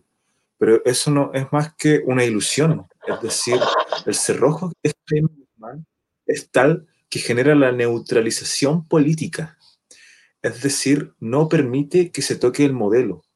El legado de Pinochet es justamente ese, en dejar a sus acólitos, que hoy en día están expresados en la política parlamentaria, en la derecha, eh, de, decirle básicamente que ningún cambio, gran cambio, se, hará si no se tiene a estas personas, eh, que, por cierto son eh, partidarios del neoliberalismo extremo, si no, si no se tiene a estas personas de acuerdo, no se, no se logran los cambios. Es decir, esto viene a este eslogan de los grandes acuerdos. Y sí que se necesitan grandes acuerdos para hacer los grandes cambios. Entonces, en la constitución actual está amarrado el modelo de tal manera que básicamente estamos, quizás no en una dictadura, pero la dictadura blanda es el legado de Pinochet. ahora mismo la gente que, o los, los políticos que están a favor del modelo neoliberal tienen la constitución en el bolsillo y no permiten que se realicen los grandes cambios que necesitamos como sociedad. Y a raíz de esto, evidentemente, lo que, lo que sucede es que, por ejemplo, cuando se, hay alguna iniciativa de un proyecto de ley que tenga como propósito realizar estos grandes cambios, lo que va a pasar es que a medida que va avanzando, porque hay que entender también que la, la política es negociación, básicamente, la política institucionalizada, y a medida que este proyecto de ley que proclama grandes cambios, eh, que van a cambiar las cosas, que ya se viene la alegría, todo, lo que va pasando es que a medida que va avanzando en el Parlamento, en la medida que se va negociando, pierde este carácter eh, que profesaba los grandes cambios y en definitiva no logra nada. Eso es lo que pasa con la constitución actual. Entonces, la necesidad de cambiar la constitución ahora es extrema, yo diría, para conseguir em, la injerencia real tanto de la ciudadanía como de los pueblos originarios en la defensa del territorio, porque justamente en la protección del modelo neoliberal también está esta, esta expresión de que las leyes eh, amparen al grande. Es decir, hoy día nosotros lo vemos en todos lados. Las leyes están hechas para las grandes industrias y no para los ciudadanos. Eso es terrible. No puede suceder en una democracia. Entonces, necesitamos estos grandes cambios y el desafío ahora mismo es, por ejemplo, la plurinacionalidad, no multiculturalidad como han hablado muchos, en muchos casos, porque cuando nosotros hablamos de cultura y hablamos de nación, estamos hablando de una nación que es un grupo humano que comparte aspectos eh, lingüísticos, eh, aspectos religiosos, tradicionales, etcétera, que tiene un elemento volitivo de la voluntad de permanecer, de configurarse como pueblo, como nación. Entonces estamos hablando de que a la nación le pertenece la cultura. Entonces, desde este aspecto estamos reconociendo a una nación y una cultura que quiere proteger el territorio. Es súper importante la plurinacionalidad para nosotros, no multiculturalidad, porque si reconocemos la multiculturalidad, lo que vamos a hacer es que todos los indígenas nos reconocemos como chilenos, con raíces indígenas, pero chilenos al fin y al cabo. Y eso nos posicionaría, nos posicionaría en el mismo lugar que un ciudadano común y estaríamos básicamente renunciando a nuestros derechos territoriales, identitarios y culturales, porque ya nuestra cultura no sería propiedad de la nación Cahuáscar, por ejemplo. La cultura de Cahuáscar sería propiedad de Chile, de la cultura chilena. Y eso, eso no puede suceder. Es por eso que tenemos que abogar eh, por esta plurinacionalidad que permita em, la injerencia política directa de los pueblos originarios sobre el territorio, que ya no sucede. Tenemos el convenio no 9 que permite la consulta, permite quizás buscar otros medios para proteger el territorio, pero que al final de cuentas no es vinculante y permite el arbitrio del Estado en conjunción con, eh, con el sector privado eh, sobre el territorio, dejándonos de lado. Hoy en día todo esto que se realiza de, de quizás de este rol social que se le pide a la industria, eh, que genere lazos con, los indígenas, es básicamente una máscara para em, ser visto bien desde afuera, ¿no es cierto? Y para evitar básicamente que los indígenas eh, le pongamos escollos eh, en su afán de riqueza, porque no hay otro, lamentablemente. Entonces, cambiar ahora el sistema es importante, pero también la forma. Eh, y nosotros creemos que hoy en día es muy peligrosa la forma en que se está llevando a cabo esto. Entonces, el desafío es ese. Yo creo que hoy en día el proceso constituyente, si no se lleva a cabo de buena manera, existe la posibilidad, evidentemente, de rechazarlo al final, pero si no hay representatividad del pueblo propiamente tal, es probable que se dé otro estallido. Quizás, no sé si necesario, no sé, la verdad es que no me voy a meter en eso, pero esto se tiene que llevar a cabo de forma tal de que una vez por todas el modelo y la constitución no proteja de forma tan exacerbada y tan polarizada al sector industrial, porque igual es injusto un poco hablar del sector privado, porque incluso las pymes se ven desfavorecidas frente a las grandes industrias. Entonces, eso, hay que cambiar esto de raíz y sin lugar a dudas que el desafío está en ello ahora mismo. Evidentemente no hay que dejar de lado la protección del territorio, porque la industria y el Estado están aprovechando este momento para pasar cosas por debajo de la mesa. De hecho, ya eh, eh, hemos estado recibiendo noticias de que se están instalando algunos proyectos dentro del ENPO. Entonces no nos dejan en paz en ningún momento y hay que estar abarcando muchos lados.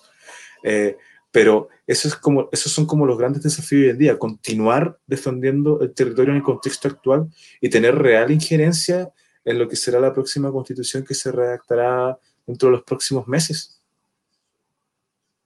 Así es, y no solamente, por ejemplo, en el maritorio, en la salmonicultura, también la mitilicultura industrial que nos golpeó igual a nosotros en, en desertores en Chaitén y nunca se ha desarrollado esa actividad de forma masiva. Existen mitilicultores que son locales, pero muy pocos, y históricos, yo creo que ni siquiera contados con una mano y, querían colocar la, casi el 70% de la mitilicultura industrial en Chaitén, de la región de los lagos. Entonces, no se compensa con lo que el territorio tampoco no, no, no quiere, ni siquiera existían tantas cantidades de mitilicultores históricos. No, y eso se iba a tirar a concesión a las grandes industrias. Entonces es bastante lamentable. Se vienen también esta misma amenaza que les menciono, igual hay que, hay que igual estar atentos. Eh, María Luisa, tu valores que, de desafíos que pueden, pueden venir o también esperanzadores, eh, algunas cosas esperanzadoras que tú sientes que puedan venir también. Y también aprovechar algunas palabras de cierre porque ya eh, que nos puedas dar tus comentarios también, qué te pareció este, este, conversatorio, ya dos horas y media conversando y, y si nos puedes dar eh, estas palabras de cierre también, junto con los desafíos también que se tienen para la comunidad llegar. Sí, bueno, está escuchando ahí y bueno, yo me sumo también a lo que comenta, se viene bastante complejo y siempre me ha costado harto. Eh, los desafíos son amplios eh, y siempre, como digo, siempre los pueblos indígenas siempre luchan el triple, así es que como nunca bajar los brazos. Nosotros en forma particular igual estamos eh, a nivel local, igual con hartos trabajos, eh, con hartos eh, actividades también. Como te dije en un principio, estamos metidos en el, proceso de la SOIT y también hemos tenido a nivel local, las la, municipalidades, nosotros tenemos complicaciones con el municipio, y hoy en día ya no estamos trabajando con, con nada y todo esto también se nos vio el tema de la pandemia, también ha sido un proceso súper difícil para nosotros, eh, muy complicado, siendo comunicado a nivel nacional también, porque el tema de las, de las enfermedades, el tema de los virus para nosotros es parte de la historia, parte de toda nuestra historia, entonces esto tampoco es una excepción. Eh, si bien hoy en día ya obviamente están las redes sociales, la información, televisión y todo como para irte informando ir aprendiendo, eh, no significa que estemos así como, eh, por decir, inmunes a, este tipo de situaciones. Entonces, hemos estado en diferentes áreas, protegiendo a nuestra gente, viendo el tema de los estallos, ¿cierto? y todo, todas las cosas que hay que hacer y trabajar, y, igual se hace un poco difícil el poder hacer cosas, pero nunca bajar los brazos. Se vienen muchos desafíos, mucho trabajo y tenemos para mucho tiempo. Yo creo que el tema de defender el territorio es un trabajo súper complejo, pero bien decíamos, el tema de las redes, y lo hemos repetido muchas veces, el tema de las redes es súper importante, el trabajo en conjunto es súper importante. Nosotros como comunidad de Agán aprendimos a trabajar dentro de nuestra misma localidad con otras organizaciones y ha sido súper potente porque nos dimos cuenta que pensamos iguales, trabajamos para lo mismo y de alguna forma también defender el territorio es parte importante de cualquier otra organización que está aquí presente. Y lo bueno también que hemos, hemos aprendido a ver también es que existe mucho respeto hacia nuestra comunidad, existe mucho valor también en nuestra comunidad. Entonces, antes siempre luchábamos solos, estábamos como solos así, y ahora estamos con organizaciones súper importantes, ya sea la Junta de Vecinos, por ejemplo, el Comité Cultural, eh, Cámara de Turismo, y todos ellos nos hemos ido como haciendo un grupo bastante grande y empoderándonos de ciertos temas que son eh, de intereses locales. Entonces, igual eso ha sido importante. Nosotros a veces o sea, decirlo bien, nosotros como comunidad hemos tenido más relaciones eh, y trabajo en conjunto con, con gente fuera de, de nuestra comunidad eh, y con ciertas personas dentro de la localidad, pero más con organizaciones fuera. Y ahora logramos trabajar en conjunto y la verdad es que eso ha sido bien potente porque hay que dejar de, eh, dejar de normalizar ciertas acciones. Siempre estamos acostumbrados a que sucedan cosas y hoy en día estamos súper empoderados de decir las cosas que sentimos, decir lo que está mal, a través, por ejemplo, de estos conversatorios que tenemos, a través de este, de este programa que tenemos, el decir lo que nos molesta, el poder defendernos, el poder manifestarnos, eso es súper importante para nosotros. Y esta es la instancia que uno ocupa. Entonces los desafíos que se vienen aquí en adelante es seguir trabajando en conjunto, es seguir creando más redes de apoyo, como dice Leticia, crear un mar de gente es súper importante, porque así uno va sensibilizando, así la gente va conociendo, va concientizando a los demás. Entonces eso es importante. Y, y bueno, de verdad yo, yo agradezco la oportunidad, agradezco la instancia, agradezco el equipo Teams que ha sido súper importante también, es con hemos aprendido a conocer mucha gente. Y, y creo que la, la, postura nuestra es visibilizar estas situaciones. Para nosotros no ha sido fácil salir a las calles, nosotros aprendimos también a salir a las calles, a manifestarnos cuando algo está sucediendo.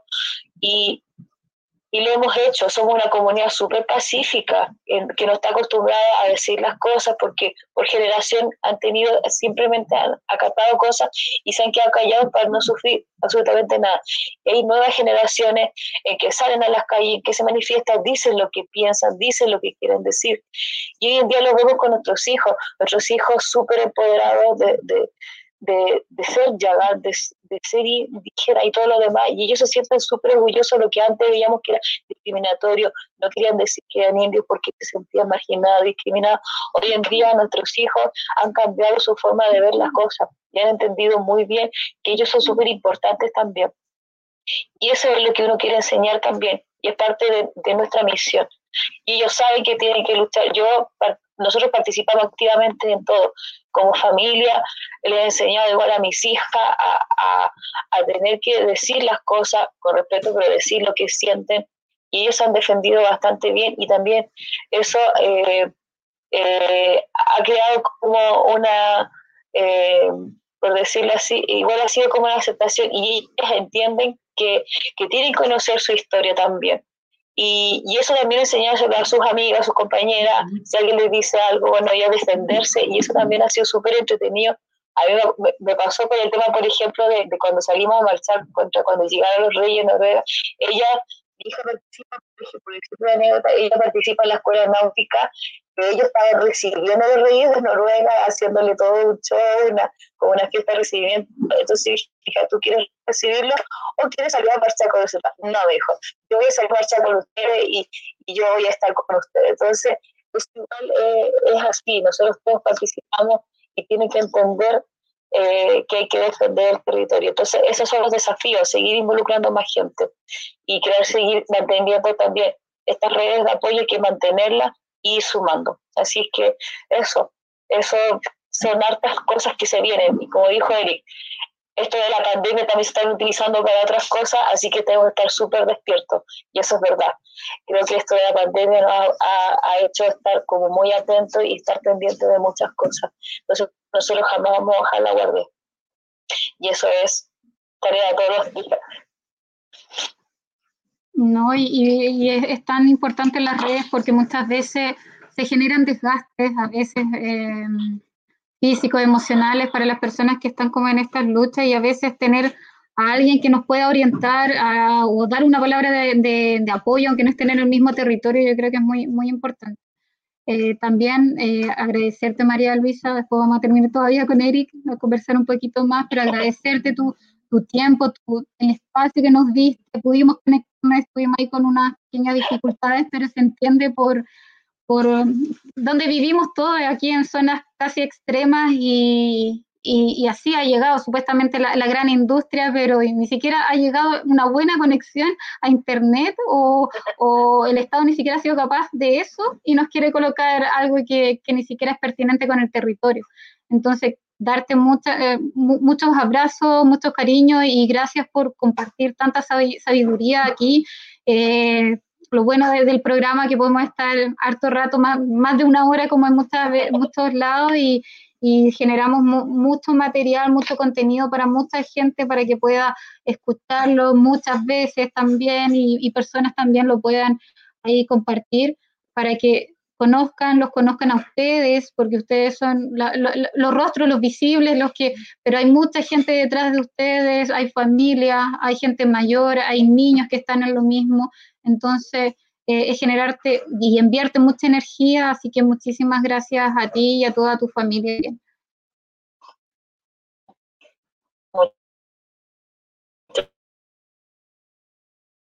Gracias, cuídense por ahí algunas palabras de, cierre, que, te haya quedado algo que, decir aquí. el espacio está, está abierto para que puedas, eh, algo que te haya quedado, o algunas, y también palabras de cierre para toda la gente igual que nos acompañó. Sí, em, bueno, en realidad estaba pensando en compartir una enseñanza de nuestros antiguos a través de los cuentos y creo que ha sido una de las más importantes en torno a la protección del territorio. Eh, el cuento es de Saltájar, el hijo del Canelo. Eh, se cuenta que antiguamente eh, sobre la tierra andaban monstruos gigantes, sobre el mar, y la tierra, los cielos. y estos monstruos gigantes se alimentaban de los Kawascar. Por lo tanto, no se podía navegar libremente eh, no se podía andar libremente, no se era libre como indígena en, esas, en esas épocas. Eh, un día que uno de estos monstruos gigantes atacaba un lugar donde estaban los Kaweskar viviendo, em, apareció un niño. Eh, y nadie sabía de quién era. Así que una familia se hizo cargo, porque pensaron que su familia había muerto pero al cabo de unos meses se dieron cuenta que este niño no era normal, porque se había convertido rápidamente en un hombre. Al cabo de unos meses había crecido. Eh, como el niño eh, lo habían encontrado debajo de un canelo, le pusieron saltájar. Eh, saltájar significa literalmente canelo.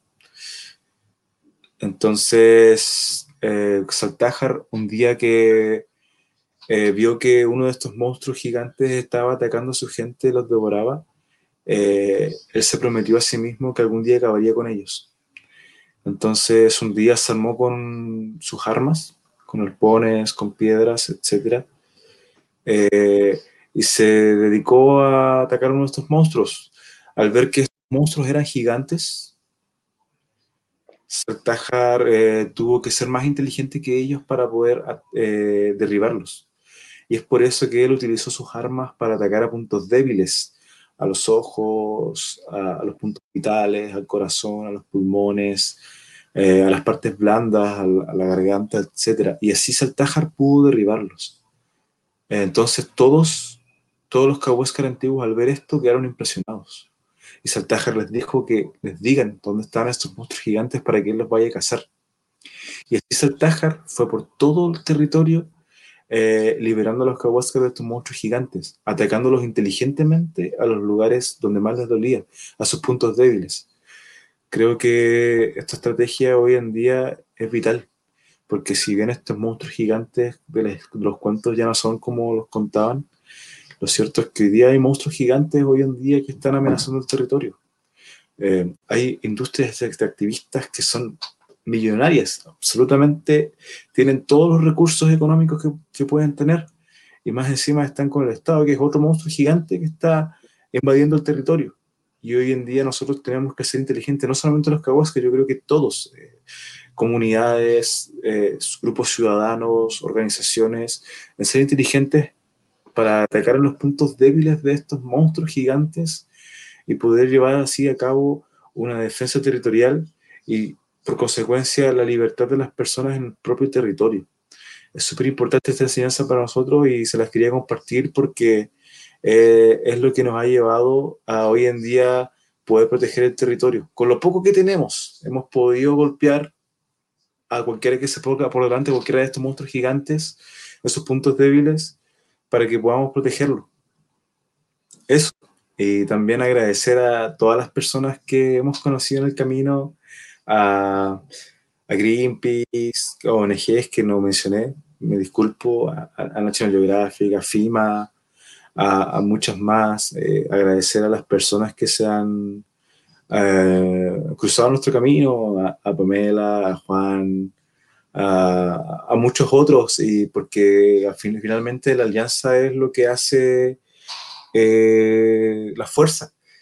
Pero yo creo que finalmente es el amor el que mueve las cosas, porque uno ama el territorio, el lugar donde vive, la naturaleza, los animales, eh, el equilibrio, es eso, lo único que nos mueve y que nos tiene aquí. Y como yo dije anteriormente, en algún lugar, en alguna reunión que hemos estado juntos, que nosotros estamos en una canoa eh, y toda, todas las personas que hemos conocido han sido valiosas para nos, nosotros estar en esta canoa. Y es súper importante para los Kawascar porque en la canoa solamente viaja la familia.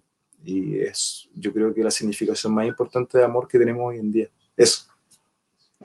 Muchas gracias, Eric. De verdad, muchísimas gracias por, por, por toda esta sabiduría que nos transmites, por, por, tu amor también a tu territorio, que eso, eso, eso se nace, ¿no? Ni siquiera es como, es como que hay que, que decir gracias, porque gracias a ti por, por, expresarnos to, todo tu, tu amor. Eh, también a tu mamá, por aquí todavía nos comenta algo, vamos a dejar el saludo de tu mamá también. Dice, la minería en el norte del país, las forestales, termoeléctricas en territorio mapuche, salmoneras, acuicultura y extracción de turba, la privatización del agua, la venta y explotación de glaciares. Paremos, podemos por, porque somos naciones milenarias, preexistentes al Estado. También por aquí Humberto Chaura dice, saludos hermanos desde Coyhaique. Enviarle muchos cariños también a tu mamá, tu mamá igual... Eh, eh, por ahí ha, generado igual eh, como, como voz también femenina, ha generado eh, eh, mucho, mucho trabajo también, muchos también la seguimos, no tengo el placer de conocerla, pero un gran abrazo para tu mamá, te envío muchos abrazos a ti también, muchas gracias por tu tiempo, muchas gracias por, por todo y saludos a tu perrito que te, está, te estuvo acompañando ahí todo el atrás. Así que Sí, eh, nada, eh, muchas gracias por el espacio. Estuvo increíble, ya van casi tres horas y la verdad es que se me pasó. Eh, un abrazo para ti, Pamela, para Juan, que está viendo ahí, para, para Marilú, que ojalá nos esté viendo. Y nada, para toda la gente que nos conozca, que nos esté viendo en este momento, muchos abrazos y muchas gracias. Muchas gracias, Eri, a Marilu, que todavía acá la tengo. Después nos vamos a dar la despedida. Así que un gran abrazo eh, pa para todos y también para la gente que nos acompañó. Quiero igual comentarles un poco sobre el próximo capítulo eh, que se viene, que va a ser el último capítulo de esta temporada, y también comentarles que, que nosotros eh, estamos generando esta conversación y queremos darle el espacio y el tiempo que se merecen. Eh, y ojalá también podamos seguir más adelante, si hacemos otra temporada, también tenerlos de invitados y poder conversar otras cosas que, que se nos puedan escapar eh, hoy, hoy, hoy día. Y más que nada comentarles igual que el próximo capítulo va a ser el viernes 6 de noviembre y se va a llamar, por aquí está, Voces Territoriales Feministas, Igualdad de Género, Ecofeminismo, Territorios y Derechos, y vamos a tener la compañía de Claudia Jara, que es poeta, profesora de castellano y comunicación, y Catherine Barría, que es gestora cultural. Ambas son chaiteninas, así que vamos a tener una conversación con ellas aquí el próximo viernes, que es el capítulo de cierre de esta temporada. Así que a ellas un abrazo, las esperamos el próximo capítulo y también a todas las personas que nos acompañaron. Muchas gracias. Este es un programa local de Chaitén eh, que estamos tratando de generar alianzas y nexos con, con, todas las personas que nos acompañan. Por ahí el último saludo dice Gina, que igual nos acompañó estas tres horas de conversación. Saludas, queda mucho para hacer juntos. Felicitaciones por, el, por este espacio, conocer para respetar. Así es. Eh, desde este humilde programa queremos ahí generar muchos lazos y conversación y bienvenida a todas las iniciativas que nos pueden hacer llegar por correos para que quizás podamos tener eh, algunos temas de conversación para la próxima temporada. Así que muchas gracias, gracias a Gabriel también que me acompañó y los esperamos el próximo viernes. Así que muchas gracias a todos.